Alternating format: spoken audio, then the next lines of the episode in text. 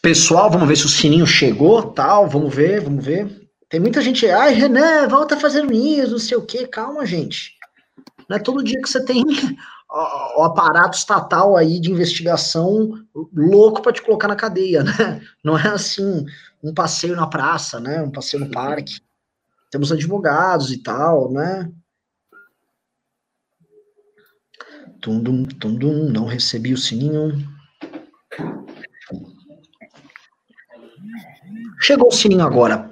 Boa noite, meus queridos amigos do MBL News. MBL News que não é um oferecimento de tratores Teixeira e eu nem sei quem é Chagas Bola. Nunca ouvi falar, tá? Ou ele não é um oferecimento de nada, tá? A única coisa que nós pedimos sempre para vocês, e volto a repetir, é teremos gastos com advogados, teremos gastos no meio de uma treta gigantesca, precisamos que vocês mandem superchat, por justamente o objetivo de quem fez as denúncias anônimas uh, vagabundas que deram início a esses ataques ao MBL é justamente acabar com a capacidade de financiamento do próprio MBL. Então, se vocês não continuarem nos apoiando, ninguém mais nos apoiará. Então, conto com vocês. Lembrando, tá? Quer ajudar mais ainda sem ficar 30% pro Google? Tem aqui embaixo um PicPay, um QR Code do PicPay. Manda, manda sei lá, você quer mandar 50 reais, manda 50, 50 reais no PicPay, aí depois manda um pimba de 2 reais no Superchat. E aí a gente lê, ah, eu mandei 50 no PicPay, a gente lê, funcionou, você doou pra gente, e a gente também lê sua pergunta, é uma forma de operacionalizar, e é bem bacana, mas já quero começar o programa, boa noite.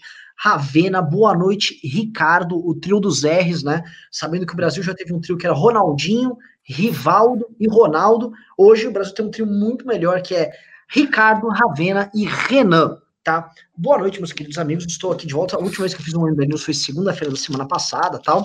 E queria começar aqui Uh, assim, enfim, eu fui ver a pauta do dia, né? E todo mundo que está acompanhando hoje o problema fala, puta, que pauta chata, do que, que vocês vão tratar, né? Realmente, se eu for ficar preso na pauta do dia, é um dia meio morto. Vamos tratar aqui do Arangabaú, aqui em São Paulo.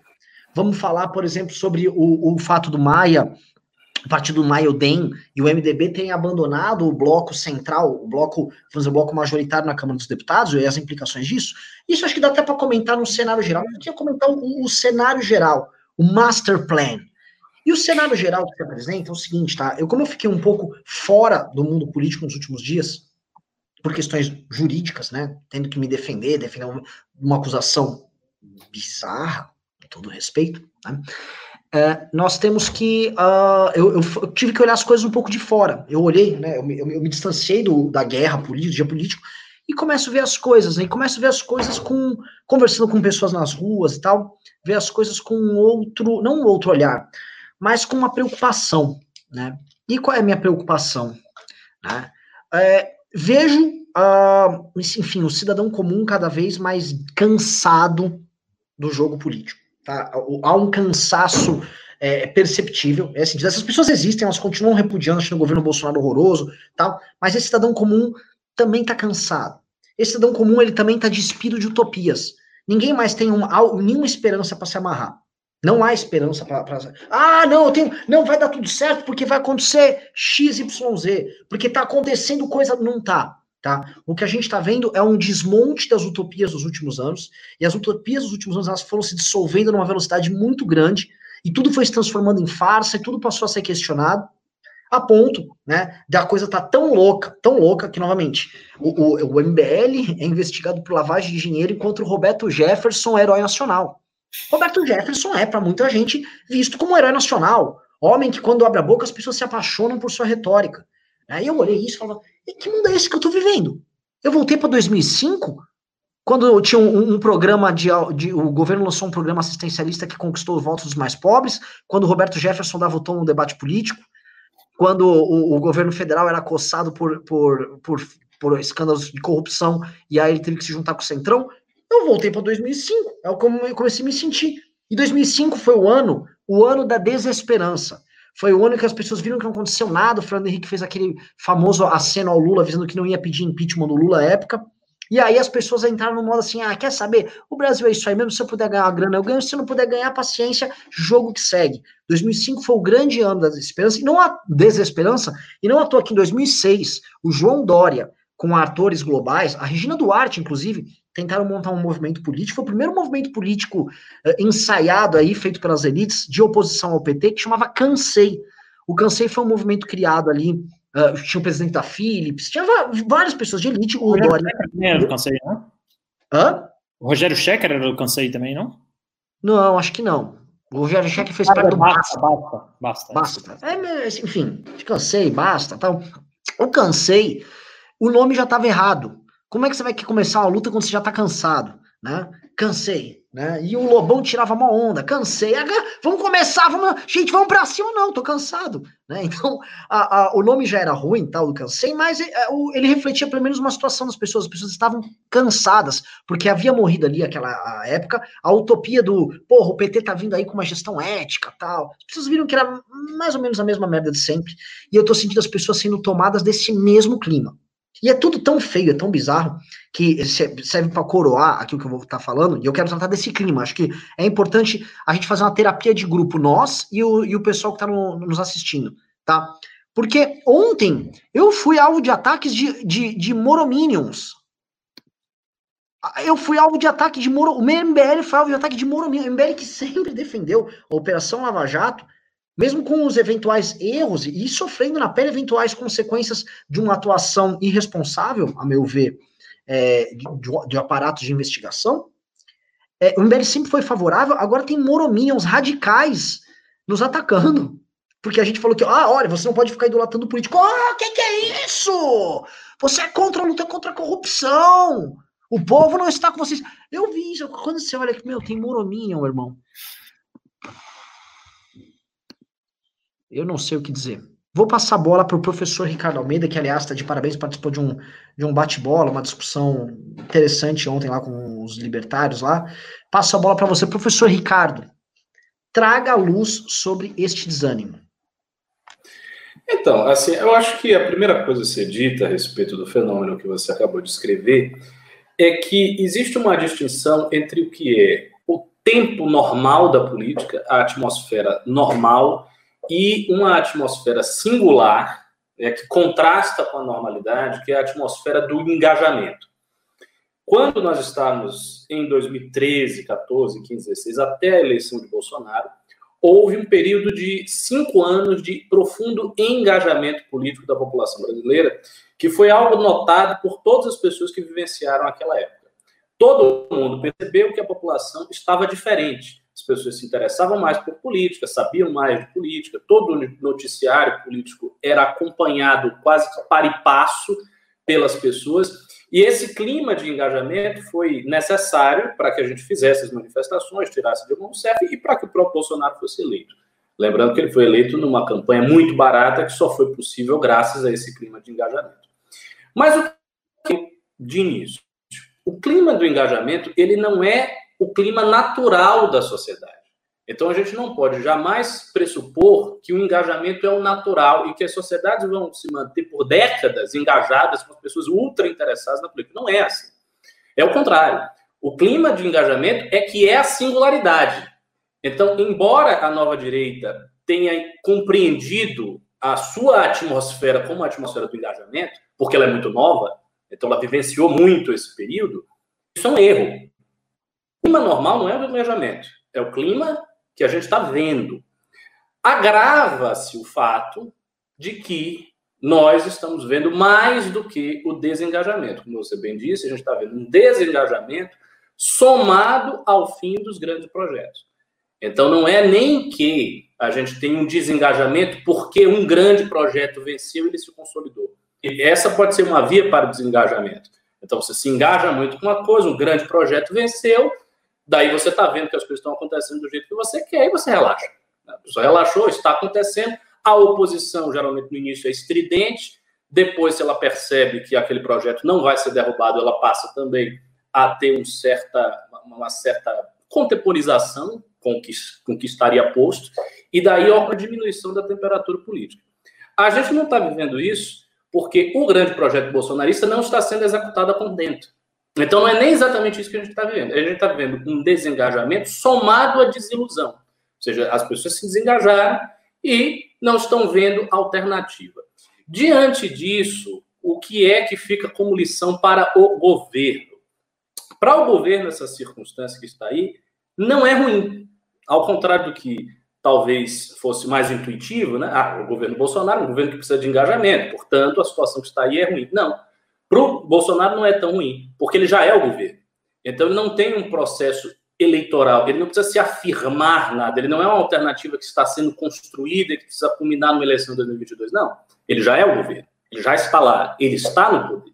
Então, para ele, o desengajamento faz com que se diminua a pressão de todos os lados, ou seja, ele tanto perde a pressão dos apoiadores, que querem que o governo assuma certos traços e se encaminhe de uma certa maneira, quanto vai perdendo também a pressão da oposição, porque as pessoas que fazem oposição, os grupos e as pessoas que fazem oposição, também ficam desengajados, cansados, todo mundo está cansado. Então, o governo consegue manobrar com muita liberdade, com ampla margem de tranquilidade diante disso. Existe um aspecto negativo, que é a perda da intensidade da militância bolsonarista, mas esse aspecto, de certo modo, ele já está dentro da orquestração geral das coisas, dado que essa perda ocorreria independentemente do desengajamento, porque ela se dá pela desilusão em relação às pautas. Então, o desengajamento não aumentaria essa perda, ele teria perda do mesmo jeito, talvez ela ficasse mais até estridente, mais até nervosa para o bolsonarismo. E uma vez que o Bolsonaro está no poder e conseguiu estabelecer uma certa estabilidade, eu acho que ele está simplesmente na melhor fase do governo. Melhor fase do governo Bolsonaro é hoje, por incrível que pareça. Com todo esse desengajamento, com toda essa desilusão, ele, enquanto governante que conseguiu assumir uma estabilidade, está tocando o Brasil com tranquilidade, ele está numa excelente condição. E quem é que está na pior condição? Você vai pior a gente. Nós estamos exatamente no, no, na pior condição. Por que, que a gente está na pior condição?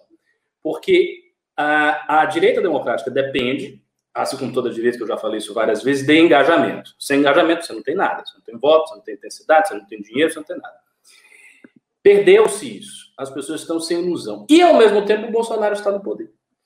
Então, a gente não tem nenhum inimigo absolutamente claro, porque quando havia esquerda no poder, você poderia unificar todo um campo muito amplo de sentimentos antipetistas dentro da classe média falante e jogar essa massa contra aquele alvo. No caso do Bolsonaro, não.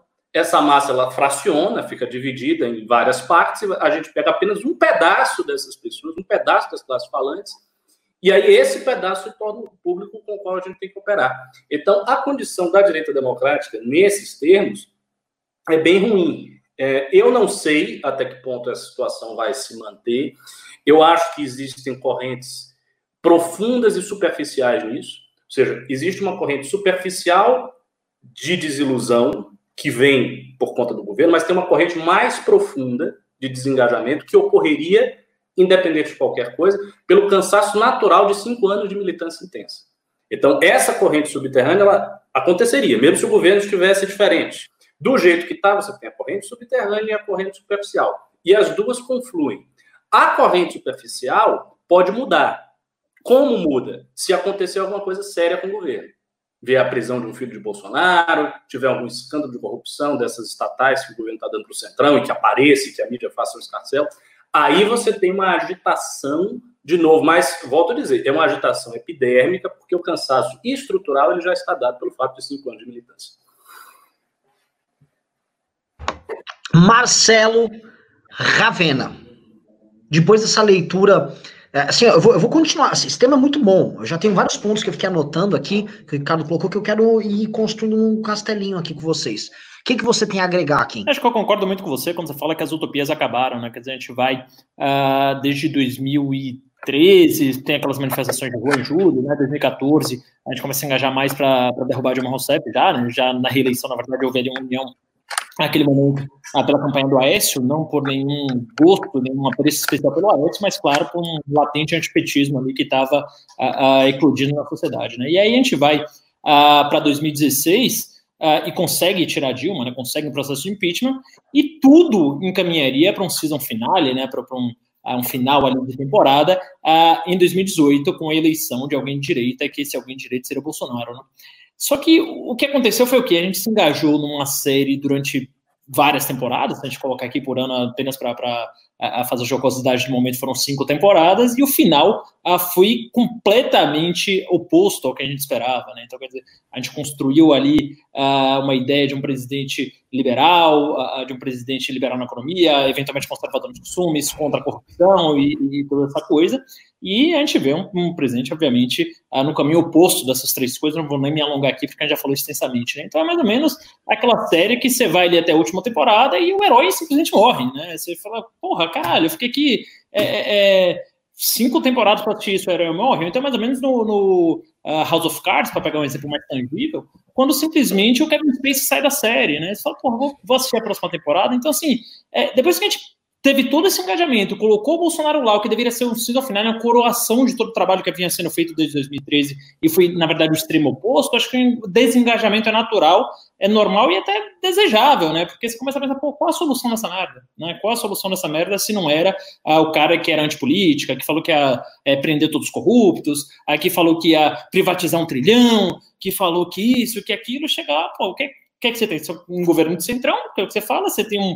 Uh, uh, um desenvolvimentista praticamente na, no Ministério da Economia, não que ele o seja, mas está agindo como se fosse, né? É, propondo CPMF, propondo o maior imposto sobre consumo do mundo, a, propondo todo tipo de coisa. Então, assim, é uma desilusão que é, é foi inevitável, o desengajamento acho que agora é inevitável. Né?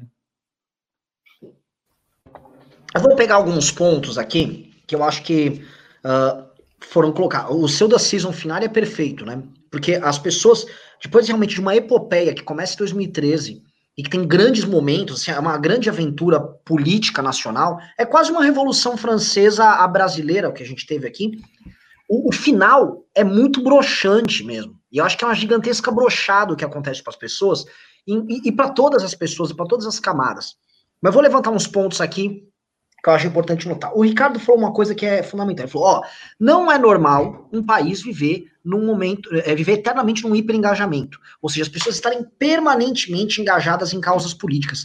Isso não é normal em nenhum lugar. Isso é até doentio. Uma sociedade que fica o tempo todo engajada numa luta, é uma sociedade que ela não está preocupada com seus afazeres normais. O que as pessoas fazem normalmente? Elas trabalham, outras vão rezar, outras vão estudando, fulano quer jogar futebol, fulano quer falar de novela, quer falar de putaria, quer ir pro carnaval. As pessoas querem dar uma vida normal, querem fazer seus planos e tal.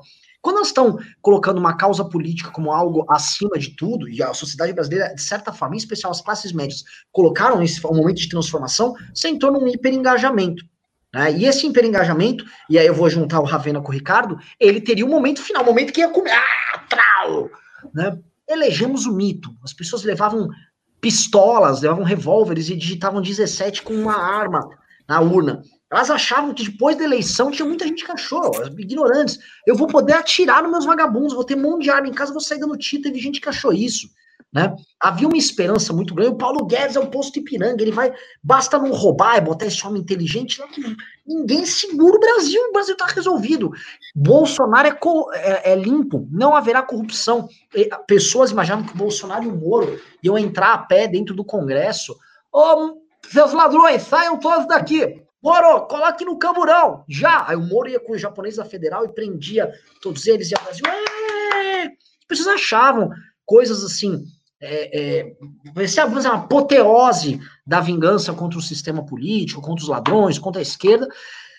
Porém, as coisas não foram exatamente assim, a gente sabe disso, mas é, é, eu vou falar uma coisa que aconteceu durante o processo. O que eu começo a olhar hoje, né, é que esse hiperengajamento, ele foi acontecendo em ondas, tá?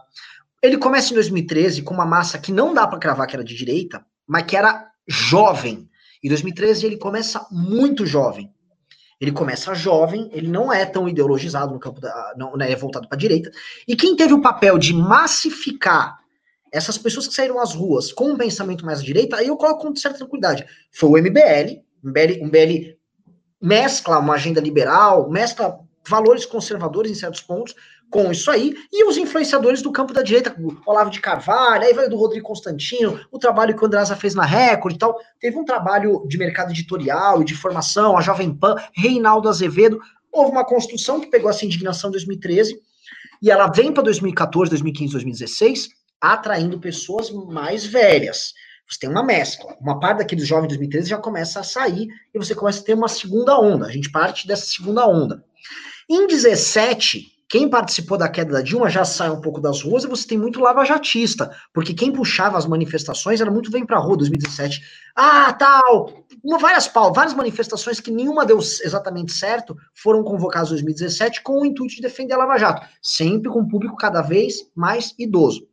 Eis que entra, a partir de 2018, e esse é um ponto importante, pessoas um pouco mais radicalizadas, que a idade não importa tanto, ainda que aparentemente sejam mais velhas, que são pessoas, vamos dizer assim, de classes mais baixas, que entram, começam a usar o Facebook mais tarde, começam a usar o YouTube mais tarde, começam a ouvir influenciadores novos e começam a defender pautas cada vez mais malucas.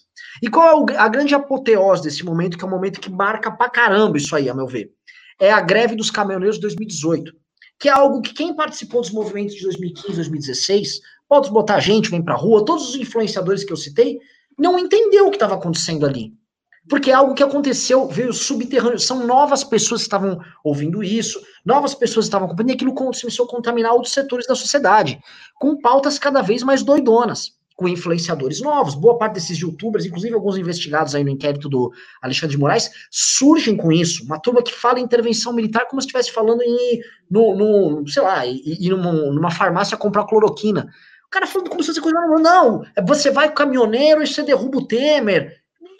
O Brasil chegou a ter 70% de apoio à, à Revolução Caminhoneira. Só depois as pessoas se tocaram. Ah, entrei numa fria, entrei de gaiato no navio, né?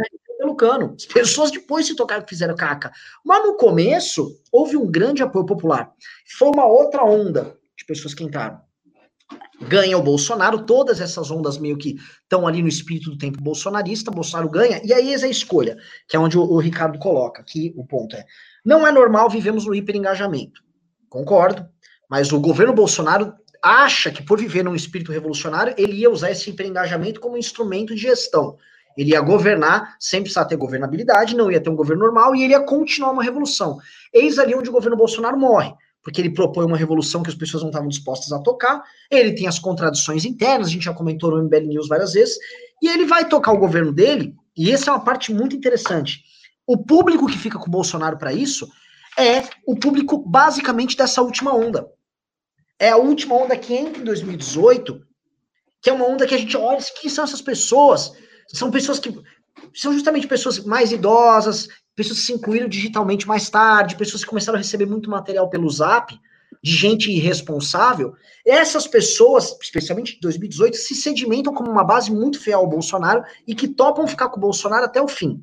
A Bolsonaro vai perdendo lavajatista, vai perdendo setores da classe média, vira o ano, vem 2020, tal, cloroquina, Covid, tal, da, da, da, da, da, da, da, da. O que, que nós temos, que, que é, o, é, é o meu ponto? Existe um setor da sociedade, esse específico, esse, ao meu ver, da última onda, que ele está profundamente engajado com o Bolsonaro e vai com o Bolsonaro até o fim. É um setor que não, o Bolsonaro não consegue governar com esses caras, mas é uma turma que vão, vão com eles assim, se o Bolsonaro for para o inferno tomando cloroquina, eles vão para o inferno tomando cloroquina. Esses caras vão. E esses caras oferecem para o Bolsonaro um hiperengajamento, mas ainda que seja um engajamento com um nicho da sociedade. O restante da sociedade, pelo fato do Bolsonaro agora estar tá praticando um governo que não entrega mais o espetáculo de guerra que o Bolsonaro fazia, o, restante do público não faz nem oposição, porque as pessoas estão cansadas, e de certa forma as pessoas até estão achando normal. Todo mundo está na multa na coisa, ah, vai morrer 100 mil de Covid. E eu não duvido, tá? Que ano que vem morra mais outros tantas dezenas de milhares, e o Covid vira tipo uma dengue aqui no Brasil, que você se acostuma, tem dengue aqui, né? Vai, vai morrer. Antigamente morria, antigamente, há dois anos atrás, morria 63 mil brasileiros de homicídio por ano. Normal, morre. E a gente não dava bola. Vamos falar real, o Brasil não dava bola. Ninguém Morreu 63 mil, todo mundo cagava. Jogo que segue. Então, o que que acontece? As pessoas estão normalizando os absurdos do bolsonarismo. Então, a oposição está normalizando, o Bolsonaro fica com um nicho que topa tudo. Se o Bolsonaro já começou a falar vacina chinesa, não toma aí, vai ter campanhas, vai ter guerra, manifestação contra a vacina aí. E aí, enfim, vai ter a, a, percepção de que um nicho maluquinho, que eu acho que é, um, é o último a chegar na, na, festa da Revolução Brasileira, esse nicho maluquinho vai fingir que há uma grande mobilização de direita, quando há, a meu ver, é uma grande, ou na verdade não uma grande, uma pequena loucura. Ricardo, passo o giro aí para você. Então, eu acho que tem algumas coisas que é, é bom a gente abordar aí nesse assunto, e, e quando você estava falando, eu já estava pensando nisso. Primeiro, essas pessoas que são dessa onda que estão com Bolsonaro se dividem em duas categorias. Há a categoria das pessoas que estavam nas manifestações pelo impeachment, então, muita gente que estava na manifestação pelo impeachment foi se radicalizando mais e se aproximando mais do bolsonarismo. Não é à toa que alguns coordenadores do MBL, que conhecem o movimento, saíram do movimento e depois se tornaram bolsonaristas. E a despeito de um certo interesse pessoal oportunístico, eu acho que não dá para reduzir tudo a isso. Houve efetivamente uma crença por parte das pessoas que o MBL, o Vem Pra Rua, aqueles atores que fizeram as manifestações, se desviaram do caminho que eles achavam necessário. Então, eram pessoas que estavam nas manifestações imbuídas da crença de derrubar o sistema. Então, quando o MBL conversou com os políticos e fez o comitê parlamentar e fez tudo aquilo, e começou a assumir uma posição de fazer política institucional, né, e de aceitar a política institucional do jeito que as regras estão dadas, as pessoas ficaram um tanto quanto ressentidas, mas ainda estavam ali porque o objetivo maior de tirar o PT congregava todo mundo. Quando esse objetivo desaparece, as diferenças elas se tornam muito mais agudas e elas vão chegando nessas diferenças. E como o que sucedeu o governo de Dilma foi Temer, e o Temer simplesmente não tinha o apoio dessas massas todas que fizeram as manifestações, com exceção do público do MBL, porque a gente tinha uma avaliação muito inteligente e generosa sobre o governo, também sobre as dificuldades que um governo de reforma, de transição estava tendo, e, querendo ou não, ele tinha uma agenda liberal e tal. Então, o que aconteceu? Ficou um nicho de pessoas com uma maturidade política diferenciada, que é o pessoal do MBL, das bordas do MBL, e o resto, depois, houve, um, um, um, como você falou, houve uma, uma nova onda de pessoas que estas sim não participaram das manifestações. Então tem muito bolsonarista que chegou no bolsonarismo depois. E que chegou quando? Quando é que essas pessoas chegaram? Chegaram no processo de campanha de Bolsonaro. Então, no processo de pré-campanha e campanha de Bolsonaro, novas ondas de pessoas chegaram que não estavam nas manifestações de 2015. E essas pessoas vinham com uma crença muito mais radicalizada. Então, elas se somaram àquelas pessoas que estavam em 2015 e que continuaram esse rumo porque entenderam que o MBL, o VPR e os outros agentes se desviaram. E aí formou a massa que terminou elegendo Bolsonaro e Bolsonaro foi eleito. Essa massa, como você disse, parte dela eh, se arrependeu com Bolsonaro, aquela que tinha mais pruridos morais e saiu do barco, e parte ainda está com ele. Só que eu não acho que a situação de Bolsonaro está tão confortável assim, por quê? Nessa massa de pessoas que ainda está com Bolsonaro, uma característica que eu vejo, tenho visto isso em tudo que é lugar, é o seguinte: os bolsonaristas mais fanáticos, aqueles mais intensos, são justamente os mais críticos ao presidente. Isso parece um paradoxo, né? Como é que um bolsonarista mais fanático ele é mais crítico ao presidente? Como assim? Não tem sentido. Se ele é mais bolsonarista, aparentemente ele deveria endossar mais o presidente. Não, não, não é bem assim. Os bolsonaristas que querem que Bolsonaro assuma o poder e tenha todo o poder e faça a revolução conservadora e que são muito influenciados pelo Olavo e tudo mais, eles são críticos do presidente porque eles estão enxergando no presidente já há um bom tempo fraqueza. Então, eu sei que tem muitos, muitos bolsomínios que enxergam em Bolsonaro um governante fraco. E apoiam ainda. Apoiam porque é a opção que está aí. Mas já se percebe uma crítica latente ao Bolsonaro, e é muita gente que faz essa crítica. Muitos bolsonaristas sentem que Bolsonaro é um governante fraco e acabam se compadecendo com a situação do presidente, porque ele está sob a pressão de um sistema muito complexo e tudo mais, mas notam essa fraqueza. E estão entre os mais radicalmente direitistas da turma bolsonarista que, o que, que eu acho que é o perigo aí? O perigo é que essas pessoas se desgarrem de uma vez do bolsonarismo. E isso pode acontecer a depender das tensões existentes no núcleo ideológico do governo. Ou seja, se as tensões que hoje já existem no núcleo ideológico, provenientes do fato de que Bolsonaro não está ajudando, ah, Bolsonaro foi indiferente diante da prisão de vários dos seus apoiadores, Bolsonaro conversa demasiadamente com o establishment, não nos ajuda, né? Bolsonaro não faz aquilo que ele deve, deveria fazer, não toma posição diante de Gilmar Mendes e por aí vai. Todas essas críticas elas vão se adensando, se adensando, se adensando, e em um momento determinado, por algum fato superveniente que hoje nós não temos condição de prever, esse arranjo pode se desarranjar de vez. Então, se você tiver um desarranjo de vez disso aí, Bolsonaro perde esse apoio e perde rápido. Ele perde uma parte do eleitorado que lhe foi fiel até hoje, e rápido, e não é uma parte tão pequena assim. E tem outro detalhe: a estabilidade do governo depende do auxílio emergencial e do horizonte de manter o auxílio através do Renda Brasil. Se isso não der certo, essa popularidade que agora ele está conseguindo, ele, ele vai perder. E perde também rápido. Então, vejam, existem dois desafios para o governo Bolsonaro, que são desafios magnos, desafios grandes. Se ele for atacado por esses dois fatos numa semana ou num intervalo curto de duas semanas, três semanas, o governo acabou. Acabou. E aí é o momento de fazer manifestação pelo impeachment. Porque isso também pode acontecer. Hoje, não. Hoje ele está estável, está conseguindo manter tudo redondinho. Mas se tivesse desarranjo, que vem de duas fontes, o governo se desarranja rapidamente e se torna muito fragilizado. E eu, assim, como eu sei que as pessoas não são loucas nem dementes, Bolsonaro tem uma, noção, uma certa noção disso aí. E, e, e, obviamente ele lê as pesquisas, esse papo bolsonarista que é ah, pesquisa, é tudo mentira, essa conversa fiada, essa conversa para vocês acreditarem, para os outros acreditarem. Ele lê as pesquisas, ele, ele não acha que as pesquisas são né, invencionistas, então ele, ele é capaz de fazer uma correlação simples de causa e efeito e ver o que está acontecendo agora? Eu estou conversando com o Centrão, eu estou com o negócio do auxílio emergencial e não estou fazendo nenhuma polêmica e minha popularidade está subindo. E antes, ela estava caindo. O que, que eu vou fazer? Bom, vou continuar essa via. Não sou idiota. Está dando certo, vamos continuar por aqui. Até onde der, eu vou por aqui. E os Olavetes também não são idiotas, eles percebem isso. Então, eles também são capazes de perceber o seguinte: Bolsonaro está se tornando menos dependente da gente. Bolsonaro não está olhando para a gente. Bolsonaro está se. Eles, eles percebem isso. Eles falam externamente no Twitter, tô com Bolsonaro. Mas eles têm grupos internos, eles têm grupos de discussão no Telegram, no WhatsApp, tudo que é lugar. Você acha que eles não comentam? É lógico que eles comentam a realidade. Estão vendo.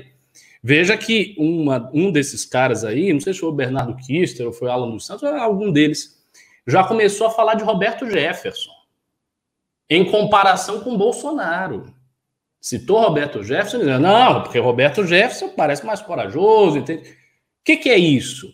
Isso é um aceno para um projeto presidencial alternativo. Não é menos do que isso. Então, enfim, essa é a análise, eu já falei demais. Ravenita, manda aí, manda aí, manda aí, que eu, te, que eu quero também emendar. Não vou esquecer esse negócio do PTB. É, é, esse negócio do PTB é muito interessante, né? Quer dizer, é, você vê os bolsonaristas sempre bradaram contra a corrupção, sempre se disseram, é, enfim, todo tipo de coisa, agora se filiando massivamente ao PTB, né? Outro dia eu vi um uh, deputado da Assembleia uh, de São Paulo tirando foto com Roberto Jefferson e se filiando orgulhosamente, um dos mais bolsonaristas de todos, né? E aí quando você vai ver, no final das contas, é só a, a velha política de uma roupagem muito nova, né? Porque qual o motivo dele ter se filiado ao PTB? É somente uma afinidade com o Roberto Jefferson? É somente porque ele possui uma foto de fuzil? É somente porque ele, ah, do dia para a noite, resolveu a se dizer conservador, não, é porque o PTB é a liderança que tem mais cargos dentro da Assembleia Legislativa do Estado de São Paulo. Né? Então o PTB tem, apesar de somente dois deputados, 46 cargos ali. Né? Então é, é, um deputado que é muito afeito a cargos, né? um, bolsonarista aí que tem seu gabinete lotado, ele vai lá e se filia ao PTB para comer um quinhão maior do horário público. Né? Então, assim, o modus operandi do bolsonarismo é todo esse. Acho que Uh, a mim, particularmente, espanta pouco essa aproximação com o Roberto Jefferson, até porque se você pegar a todo o histórico do Bolsonaro, ele foi filiado ao PP durante muitos anos, sempre foi um dos partidos mais corruptos, com mais presos na Lava Jato, a sempre, uh, qualquer escândalo de corrupção que havia, o, Bolsonaro, o PP estava uh, envolvido, e o Bolsonaro, ele mesmo, e a família, os familiares, os filhos e os milicianos todos, é, estavam sempre envolvidos em rachadinha, em esquemas de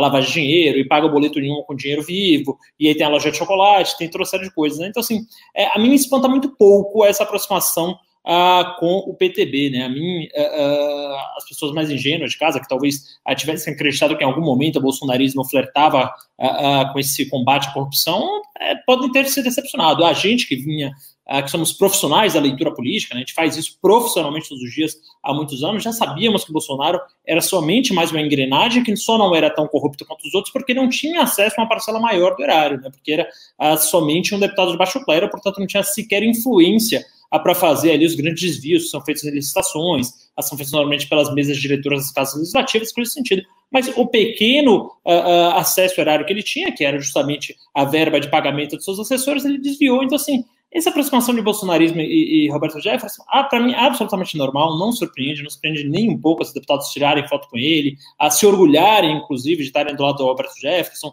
a falarem que bandido bom é bandido morto, é, a Bia Kisses lá, outro dia, falando, ah, é, você quer que ele seja martirizado para sempre, do outro lado, estava defendendo pena de morte para algum outro tipo de pessoa. Então, assim, um, é um malabarismo retórico na flexibilidade moral que só surpreende, voltou a dizer, quem não conhecia o bolsonarismo não conhecia o Bolsonaro, porque quem conhece, como a gente há muitos anos, não surpreende nada, Renan. Olha, é, isso do PTB tem muitos elementos aí. Eu acho que aqui começa, é, aqui começa o verdadeiro jogo, ao meu ver. O que, que eu acho que é o verdadeiro jogo? O, o, a turma do, desses youtubers, a turma do olavismo, né, para ser, ser claro, eles não conseguiram montar o partido Aliança. Foi um negócio muito frustrante tá? Ter essa merreca de assinaturas, eu não acreditava, tá? Eu não acho que o Bolsonaro tem essa mobilização que ele fala que tem, basta ver essas manifestações micadas que ele fazem. Aliás, o PT com a CUT sempre fez manifestação maior, pagando lá a mortadela tal, levava lá, dava um jeito deles. O Bolsonaro leva lá merreca, é merreca que vai. Então, assim, essa mobilização merreca pro partido não deu certo. Só que essa turma já percebeu que eles não podem dormir no barato do Bolsonaro tá? Essa turma lá, lá do Santos, lá do Bernardo Kister, ah lá Olavo de Carvalho que foi brigar lá com o Bolsonaro, do dia coagiu o Bolsonaro em praça pública num vídeo do YouTube, deu esporro lá no Zé Carioca, no, no Luciano Hang. Esses caras perceberam, ó, vamos parasitar um partido? Mas parasitar não, vamos fazer uma parceria com alguém?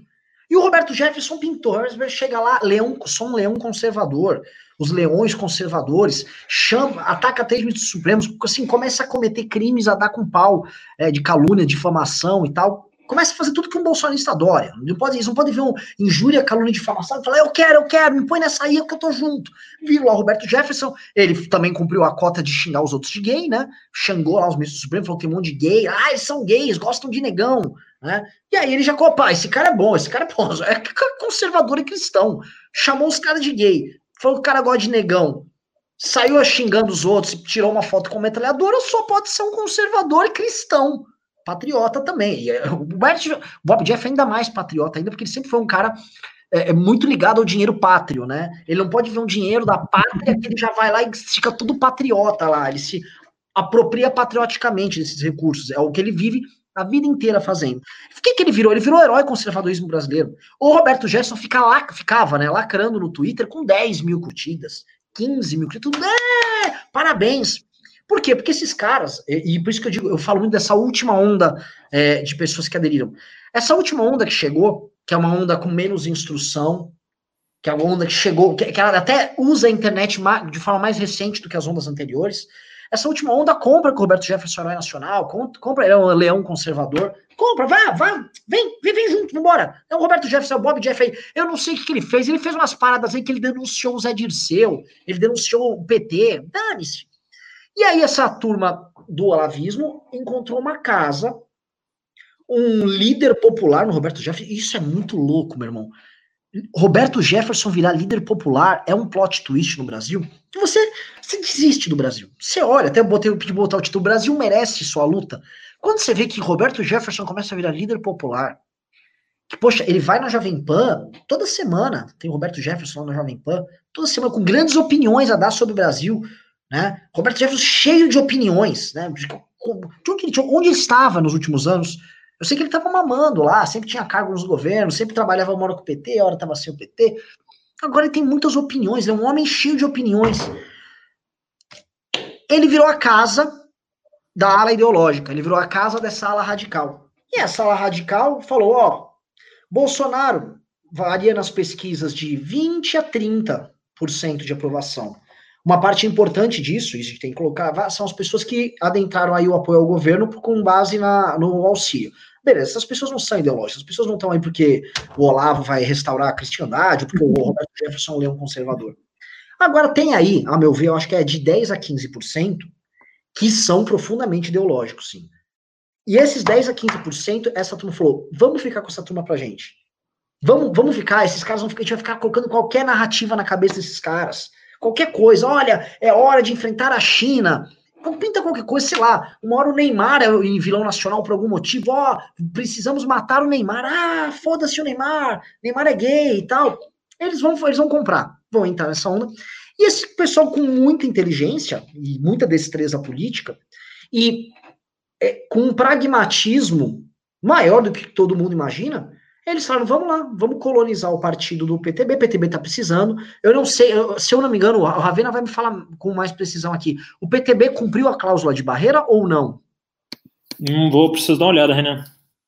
Dá uma checada aí, porque é importante. O PTB, ele, eu sei assim, se cumpriu. Sim, cumpriu, ele cumpriu 10 deputados federais. De, cumpriu assim, no limite.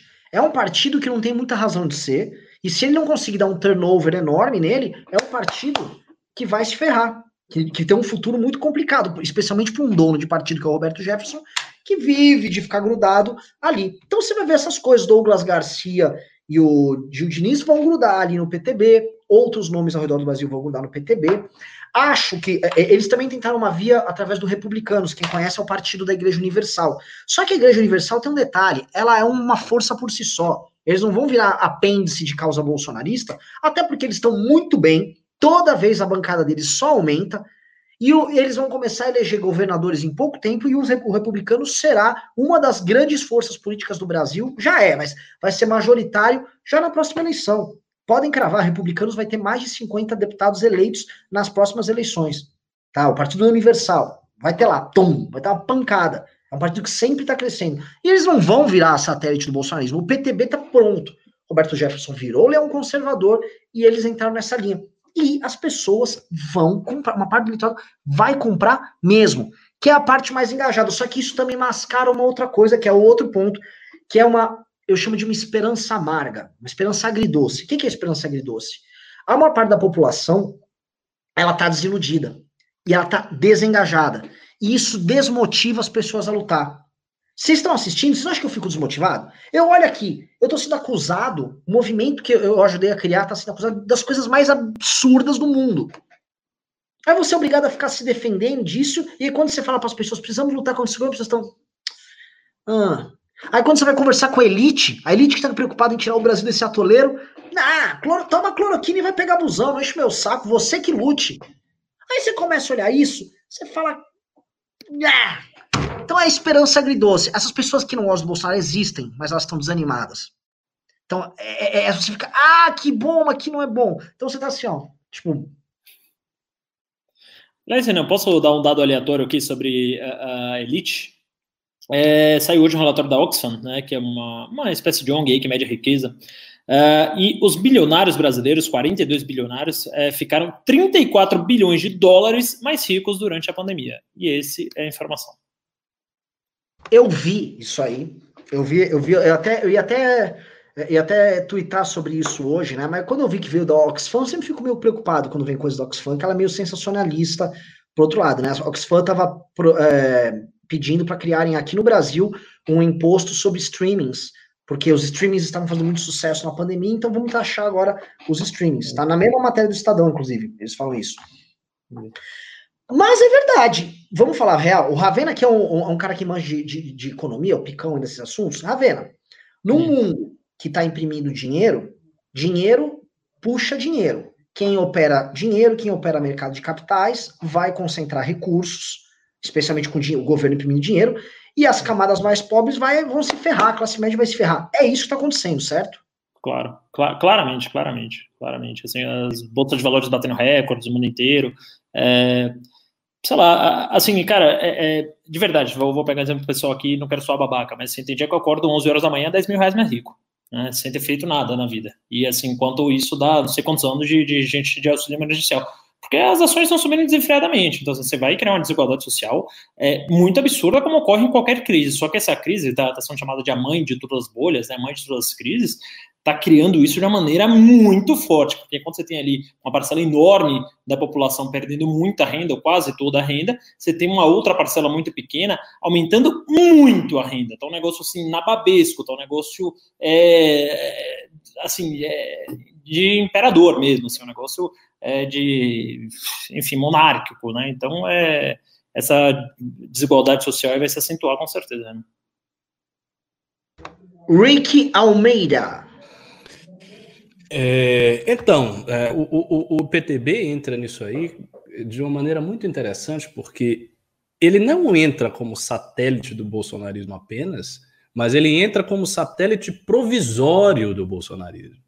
Porque uma vez que Bolsonaro não seja mais o presidente, o trabalho que o PTB fez de congregar os conservadores pode continuar perfeitamente. Então, o PTB pode ser uma força para além do bolsonarismo. E o Roberto Jefferson pode ser uma força política para além do bolsonarismo. E ele está executando o papel dele com absoluto brilhantismo. Absoluto brilhantismo. Está fazendo tudo certo. Inclusive, tem um detalhe: as comparações entre Roberto Jefferson e Bolsonaro, que hoje são muito raras, amanhã vão ser mais frequentes. E as comparações, elas gradualmente serão mais negativas para Bolsonaro. Bolsonaro tem para si duas vantagens. Primeira vantagem é a crença que as pessoas bolsonaristas têm de que ele não é corrupto, uma crença que a gente já viu que não é bem assim, mas qualquer, de qualquer maneira, comparação com Roberto Jefferson, isso se torna plausível. Então, essa crença é uma coisa boa para o Bolsonaro. E o fato de ter levado a facada e ter tido um longo tempo de polêmicas midiáticas defendendo pontos de vista conservadores. Então, essa, essas duas coisas, esses dois atributos de Bolsonaro são positivos para ele. Porém, Roberto Jefferson tem os seus atributos positivos. Roberto Jefferson está se destacando no momento em que Bolsonaro está acovardado, essa é a realidade. Então, ele está indo em tudo que é lugar, ele está falando as coisas que, ele, que os conservadores querem que ele fale, abertamente, desabridamente, ele está sofrendo por isso. Ele teve a conta dele derrubada. Não foi contra o Bolsonaro, foi contra o Roberto Jefferson.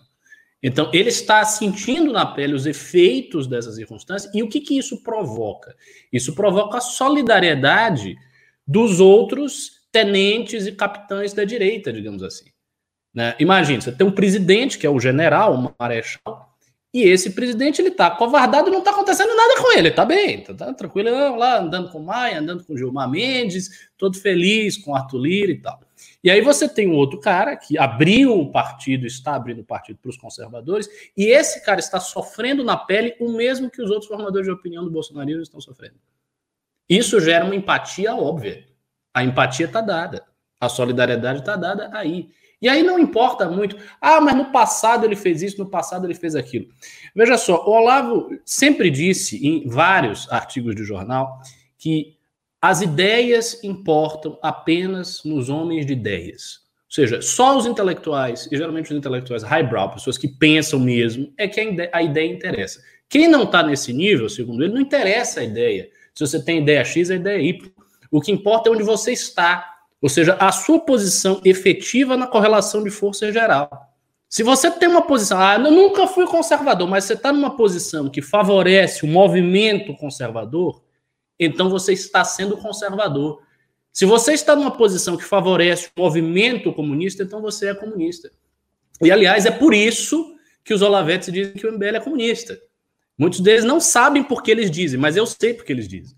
Eles dizem que o MBL é comunista porque eles vão seguindo uma teoria política do Olavo, segundo a qual não importam as ideias, importam as posições objetivas dos grupos e das pessoas na correlação de poder. E como eles interpretam a posição do MBL como sendo conduzente, né, conduzindo a esquerda, favorecendo a esquerda, dizem, ah, o MBL é comunista, ele está com os comunistas. É por isso.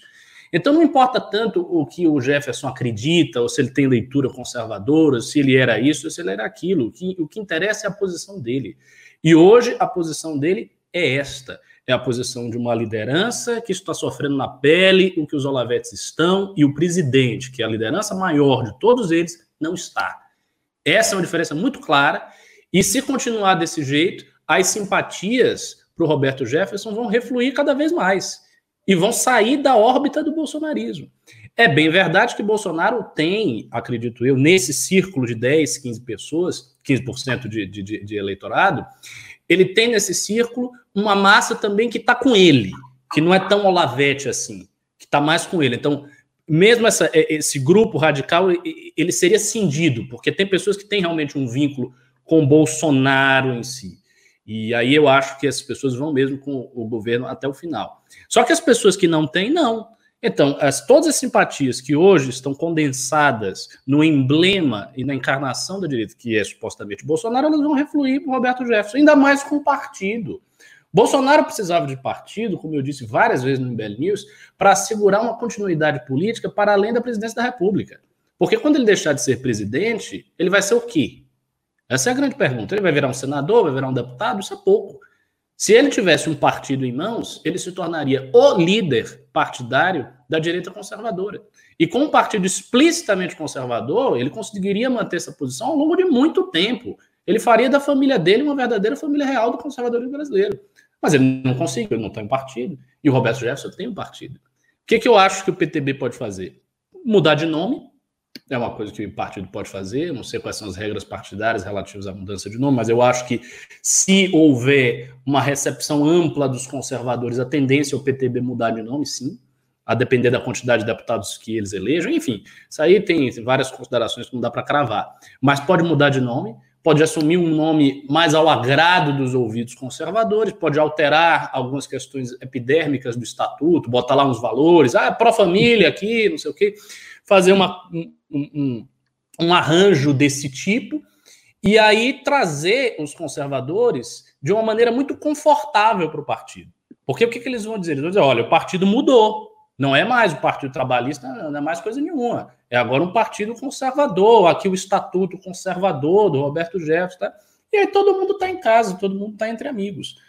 Como essa linha é, conservadora bolsonarista ela não vai perder força eleitoral completa né, nos próximos anos, não vai, eu não acredito que vai perder de todo, é um ganha-ganha. Né? Os Olavetes ganham porque eles encontram uma casa e um defensor, que tem um partido, e o, o Roberto Jefferson ganha porque ele recebe uma nova energia eleitoral né? e, e, ideológica e de militância e tal. Então, essa é a circunstância aí. Ah, quanto ao negócio da. Só fazer um comentário breve, lateral, sobre essa questão da desigualdade. Eu acho o seguinte: se a desigualdade continuar crescendo de forma rampante, o que, que vai ocorrer? É, esses neopopulismos que hoje a gente está vendo aí explodir, eles vão se radicalizar muito, com novos agentes, novas figuras que nem apareceram. Figuras efetivamente radicais.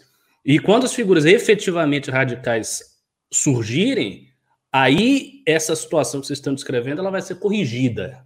E corrigida de, de, várias maneiras: corrigida por guerra, corrigida por conflito, corrigida por ditaduras, corrigida por governos muito intervencionistas, muito duros.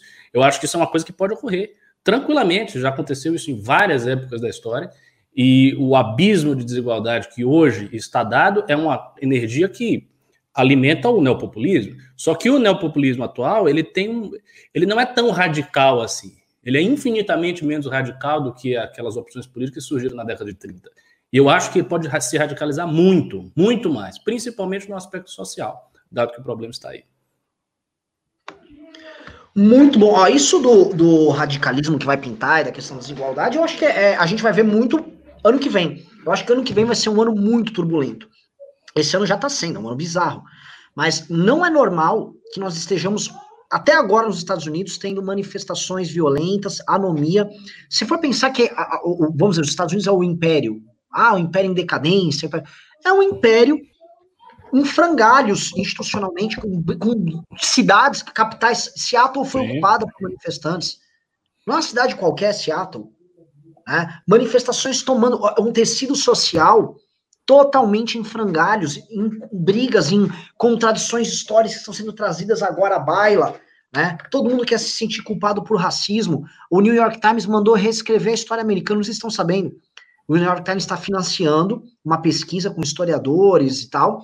Eles querem reescrever a história americana sob o ponto de vista dos escravos. Então, eles estão querendo. Ó, tá tendo um momento agora, assim, quando um país como é, quer reescrever a própria história e tá querendo uh, colocar isso como tema central de qualquer discussão interna, é um país que está passando por sérios problemas. E está passando por sérios problemas. Os Estados Unidos é um país que está mudando de identidade muito rápido. Né? A própria composição demográfica dele é muito diferente, mas onde eu quero chegar? Você tem desigualdade, redes sociais, pessoas frustradas, e a gente tem uma crise do mundo que vai restar pós-coronavírus, que é uma crise que vai, uh, vai ser, assim, é o caldo perfeito para o surgimento desse populismo diferente aí que o Ricardo estava levantando. Eu acho que as pessoas vão perceber que as elites ficaram ainda mais ricas no processo, que as elites, tanto que as, a, a, postura das elites, tirando alguns lugares, mas assim, no geral, é a postura da elite brasileira. Meu irmão, toma uma cloroquina aí, pega o busão, vai trabalhar, vai tomar no seu cu, tá? Que eu quero ganhar minha grana, tá? Eu quero ganhar minha grana! Vai trabalhar. Vai morrer, vai morrer, algum acontece. Toma uma cloroquina aí. Essa é a postura que o Bolsonaro, de forma, vamos assim, psicopaticamente eficaz, ele emula. Eu nem acho que ele faz isso por maldade, tipo, ah, eu vou ser mal. Ele não faz nada, ele acha isso mesmo. E é um sentimento que eu, eu acho que o, o Bolsonaro tem essa função. O Bolsonaro faz com que as pessoas não tenham vergonha de externar esses sentimentos. As pessoas falam abertamente, vá se fuder, pega lá o corona e não encha meu saco. Eu tô com um eu tô com um primo meu, tá? Ele tem quase 70 anos de idade, com coronavírus entre a vida e a morte. Ele é pai das minhas primas, a Lígia e a Lívia. Tá entre, ele tá entre a vida e a morte, um homem forte tal, tinha diabetes, tá mal, tá com febre de 40 graus, entubado já há vários dias no UTI. E não é brincadeira essa merda. Já chegou na minha família, tá chegando na família de amigos meus, né? E aí fica esses caras, a elite fica brincando. Aqui no Brasil, tá? Aqui, aí, sim, aí eu não sei se eu, eu, entro um campo bem hipotético, vou parecer que eu estou discutindo com, a, com, com, vocês, igual aquele menino ontem ficava discutindo com o Ricardo. não, não, porque no país A, tal. Mas é o seguinte, que eu hipote... trabalhando num campo aqui real, também de, de. Que é a minha hipótese aí, se não houver uma resposta muito clara para dar para essas classes médias que estão desempregadas e empobrecidas, para pequenos comerciantes que tiveram que fechar seus negócios, médios comerciantes, industriais pequenos, tá, que tiveram que fechar seus negócios e que vão estar tá putos com uma elite que já botou no bolso mais 34 bilhões no meio da crise, alguém vai ter que criar o um discurso. Assim, a crise que as pessoas não vão saber articular, né, as, pessoas tão, as pessoas vão perceber que tem algo errado. Alguém vai articular o pensamento dessas pessoas, igual nós fomos capazes, com a direita, de articular a revolta contra o PT de 2014 em diante, coisa que em 2013 as pessoas não sabiam articular, era uma revolta desarticulada. Eu acho que vai pintar, alguém vai articular essa revolta. Não é, não é à toa, no Chile, de certa forma, essa revolta já acontecia antes do coronavírus, e a esquerda soube articular essa revolta com um discurso anti-desigualdade e anti-privilégios e bababá, e de querer ter mais direitos sociais e tal. Eu acho possível que isso aconteça não só aqui, já está acontecendo nos Estados Unidos e vai acontecer mais nos Estados Unidos, ali com o vetor racial como principal, como, vamos dizer, com, a, com, com o mote principal, mas eu acho que esse mundo onde elites brincam com bilhões enquanto bilhões se ferram, essa conta não está fechando. E acho que cada vez menos vai fechar, ainda mais com essas pessoas tendo acesso a redes sociais. Passo a bola aí para vocês. É, né, eu concordo uh, com esse ponto de vista, principalmente quando a gente vê, por exemplo, o discurso do Guilherme Boulos, que sempre foi considerado nos últimos anos, pelo menos nas últimas décadas, talvez, um discurso extremamente radical, uh, tomando, se tornando mainstream, né? Então, quer dizer, você vê aí o, o, o Boulos, inclusive, aqui nas pesquisas para prefeito de São Paulo, pontuando aí 10% até 15%. É, você vê ele falando quase que exclusivamente em taxar a grandes fortunas, né? Desde a eleição de 2018, essa é a principal pauta dele, e você vê esse discurso aí com bastante adesão, com bastante aderência. Né? Então, eu, eu também acho que não há espaço para as coisas permanecerem do jeito que está, realmente há de haver uma revolta popular, como já ocorreu uh, várias vezes aí durante a história, o Ricardo vai saber me ajudar melhor sobre isso, mas uma espécie de, talvez uma revolução francesa contra toda uma casta e não é, é, somente ali a monarquia, como foi a época, alguma coisa nesse sentido, mas o povo, uma hora, há de se revoltar com isso, né? Porque é, durante a pandemia, enquanto você tinha aí de novo uma massa de. Vou chutar que o número, mais provavelmente 90% das pessoas perdeu o emprego, perdeu renda, o resto é funcionário público, ou são os bilionários que ganharam muito, muito, muito dinheiro uh, durante a pandemia. Né? Então, esse desequilíbrio ele vai vir à tona em algum momento. Né? Essa, a crise de classe, como por exemplo veio o Chile no começo do ano passado, se não me engano, aquelas revoltas todas, porque Santiago começou a se tornar muito cara para as pessoas que moravam lá há décadas. Ah, inclusive, foi um dos motivos para a eleição do Trump, né, que foi a estagnação ali ah, dos americanos médios ah, nos estados do Sul eu acho que isso começa a chegar no Brasil de forma muito latente nos próximos anos, né? Quer dizer, a população ah, vai ficar revoltada, passada essa anestesia do a, a, auxílio emergencial, né? Que as pessoas começam a receber sem trabalhar, então é, ficam até anestesiadas. Algumas pessoas realmente gostam daquilo, porque são pessoas que nunca tiveram essa renda na vida, que nunca tiveram essa renda nos últimos 3, 4, 5 anos. Alguns fraudam, inclusive, soube, inclusive, que tem um tipo uh, clássico de fraude, que você coloca um tal de um dependente laranja lá e você ganha os 1.200 para você. É, então, assim, acho que passado isso, as pessoas vão começar a se insurgir contra o sistema. Né? Então, os Estados Unidos também experimentou isso aí em 2011 com o Occupy Wall Street, que foi aquela coisa, aquela guerra contra 1% mais rico, e eu acho, sinceramente, assim, que a, a, o sistema social, o tecido social brasileiro, ele começa a chegar um pouco mais perto do colapso depois dessa pandemia, né? Quer dizer, todo mundo perdendo muita renda, quebrando ah, e tendo que sustentar famílias, as escolas não baixam nada, etc. Os ricos ganhando muito, muito, muito, muito dinheiro. Né? Então, acho que a gente está muito. É, o nosso tecido é, é, social está cada vez mais esticado e eu acho que cada vez mais próximo de rompimento. Ricardo, o que você acha? Então, eu, eu concordo com vocês, agora eu agregaria algumas coisas. Eu acho que a, a revolta e a reação efetiva, se vier, não vai vir da esquerda não vai vir da esquerda, vai vir da extrema direita. Por que, que eu acho isso? Porque o, os, os movimentos da esquerda no Chile, o Occupy Wall Street que você citou, o Black Lives Matter hoje e vários outros, são, se nós observarmos bem, movimentos cooptados por essa mesma elite que está enriquecendo. Então, a gente observa todas as revoltas, todos esses acontecimentos e a elite continua enriquecendo do mesmo jeito. Você teve o Occupy Wall Street, isso não mudou absolutamente nada do vetor principal da economia norte-americana. Você teve todos esses movimentos e não houve nenhuma mudança efetiva. E isso é percebido pelas pessoas também. E por que que isso acontece? Porque esses grupos, eles têm relações com essa elite. Eles são, de alguma maneira, patrocinados, é, eu não digo patrocinados financeiramente, mas é, eles são recepcionados mas por esse núcleo. São às, às vezes, mas não sei se todos são, mas eles são recepcionados por esse núcleo do poder. Então, existe uma relação espúria e discreta entre os operadores do dito establishment e, esse, e esses movimentos todos. Então, eles não podem ser resposta efetiva. Eles simplesmente não podem porque eles não têm como morder de verdade a mão daqueles que, está que os estão alimentando. Esse é o ponto.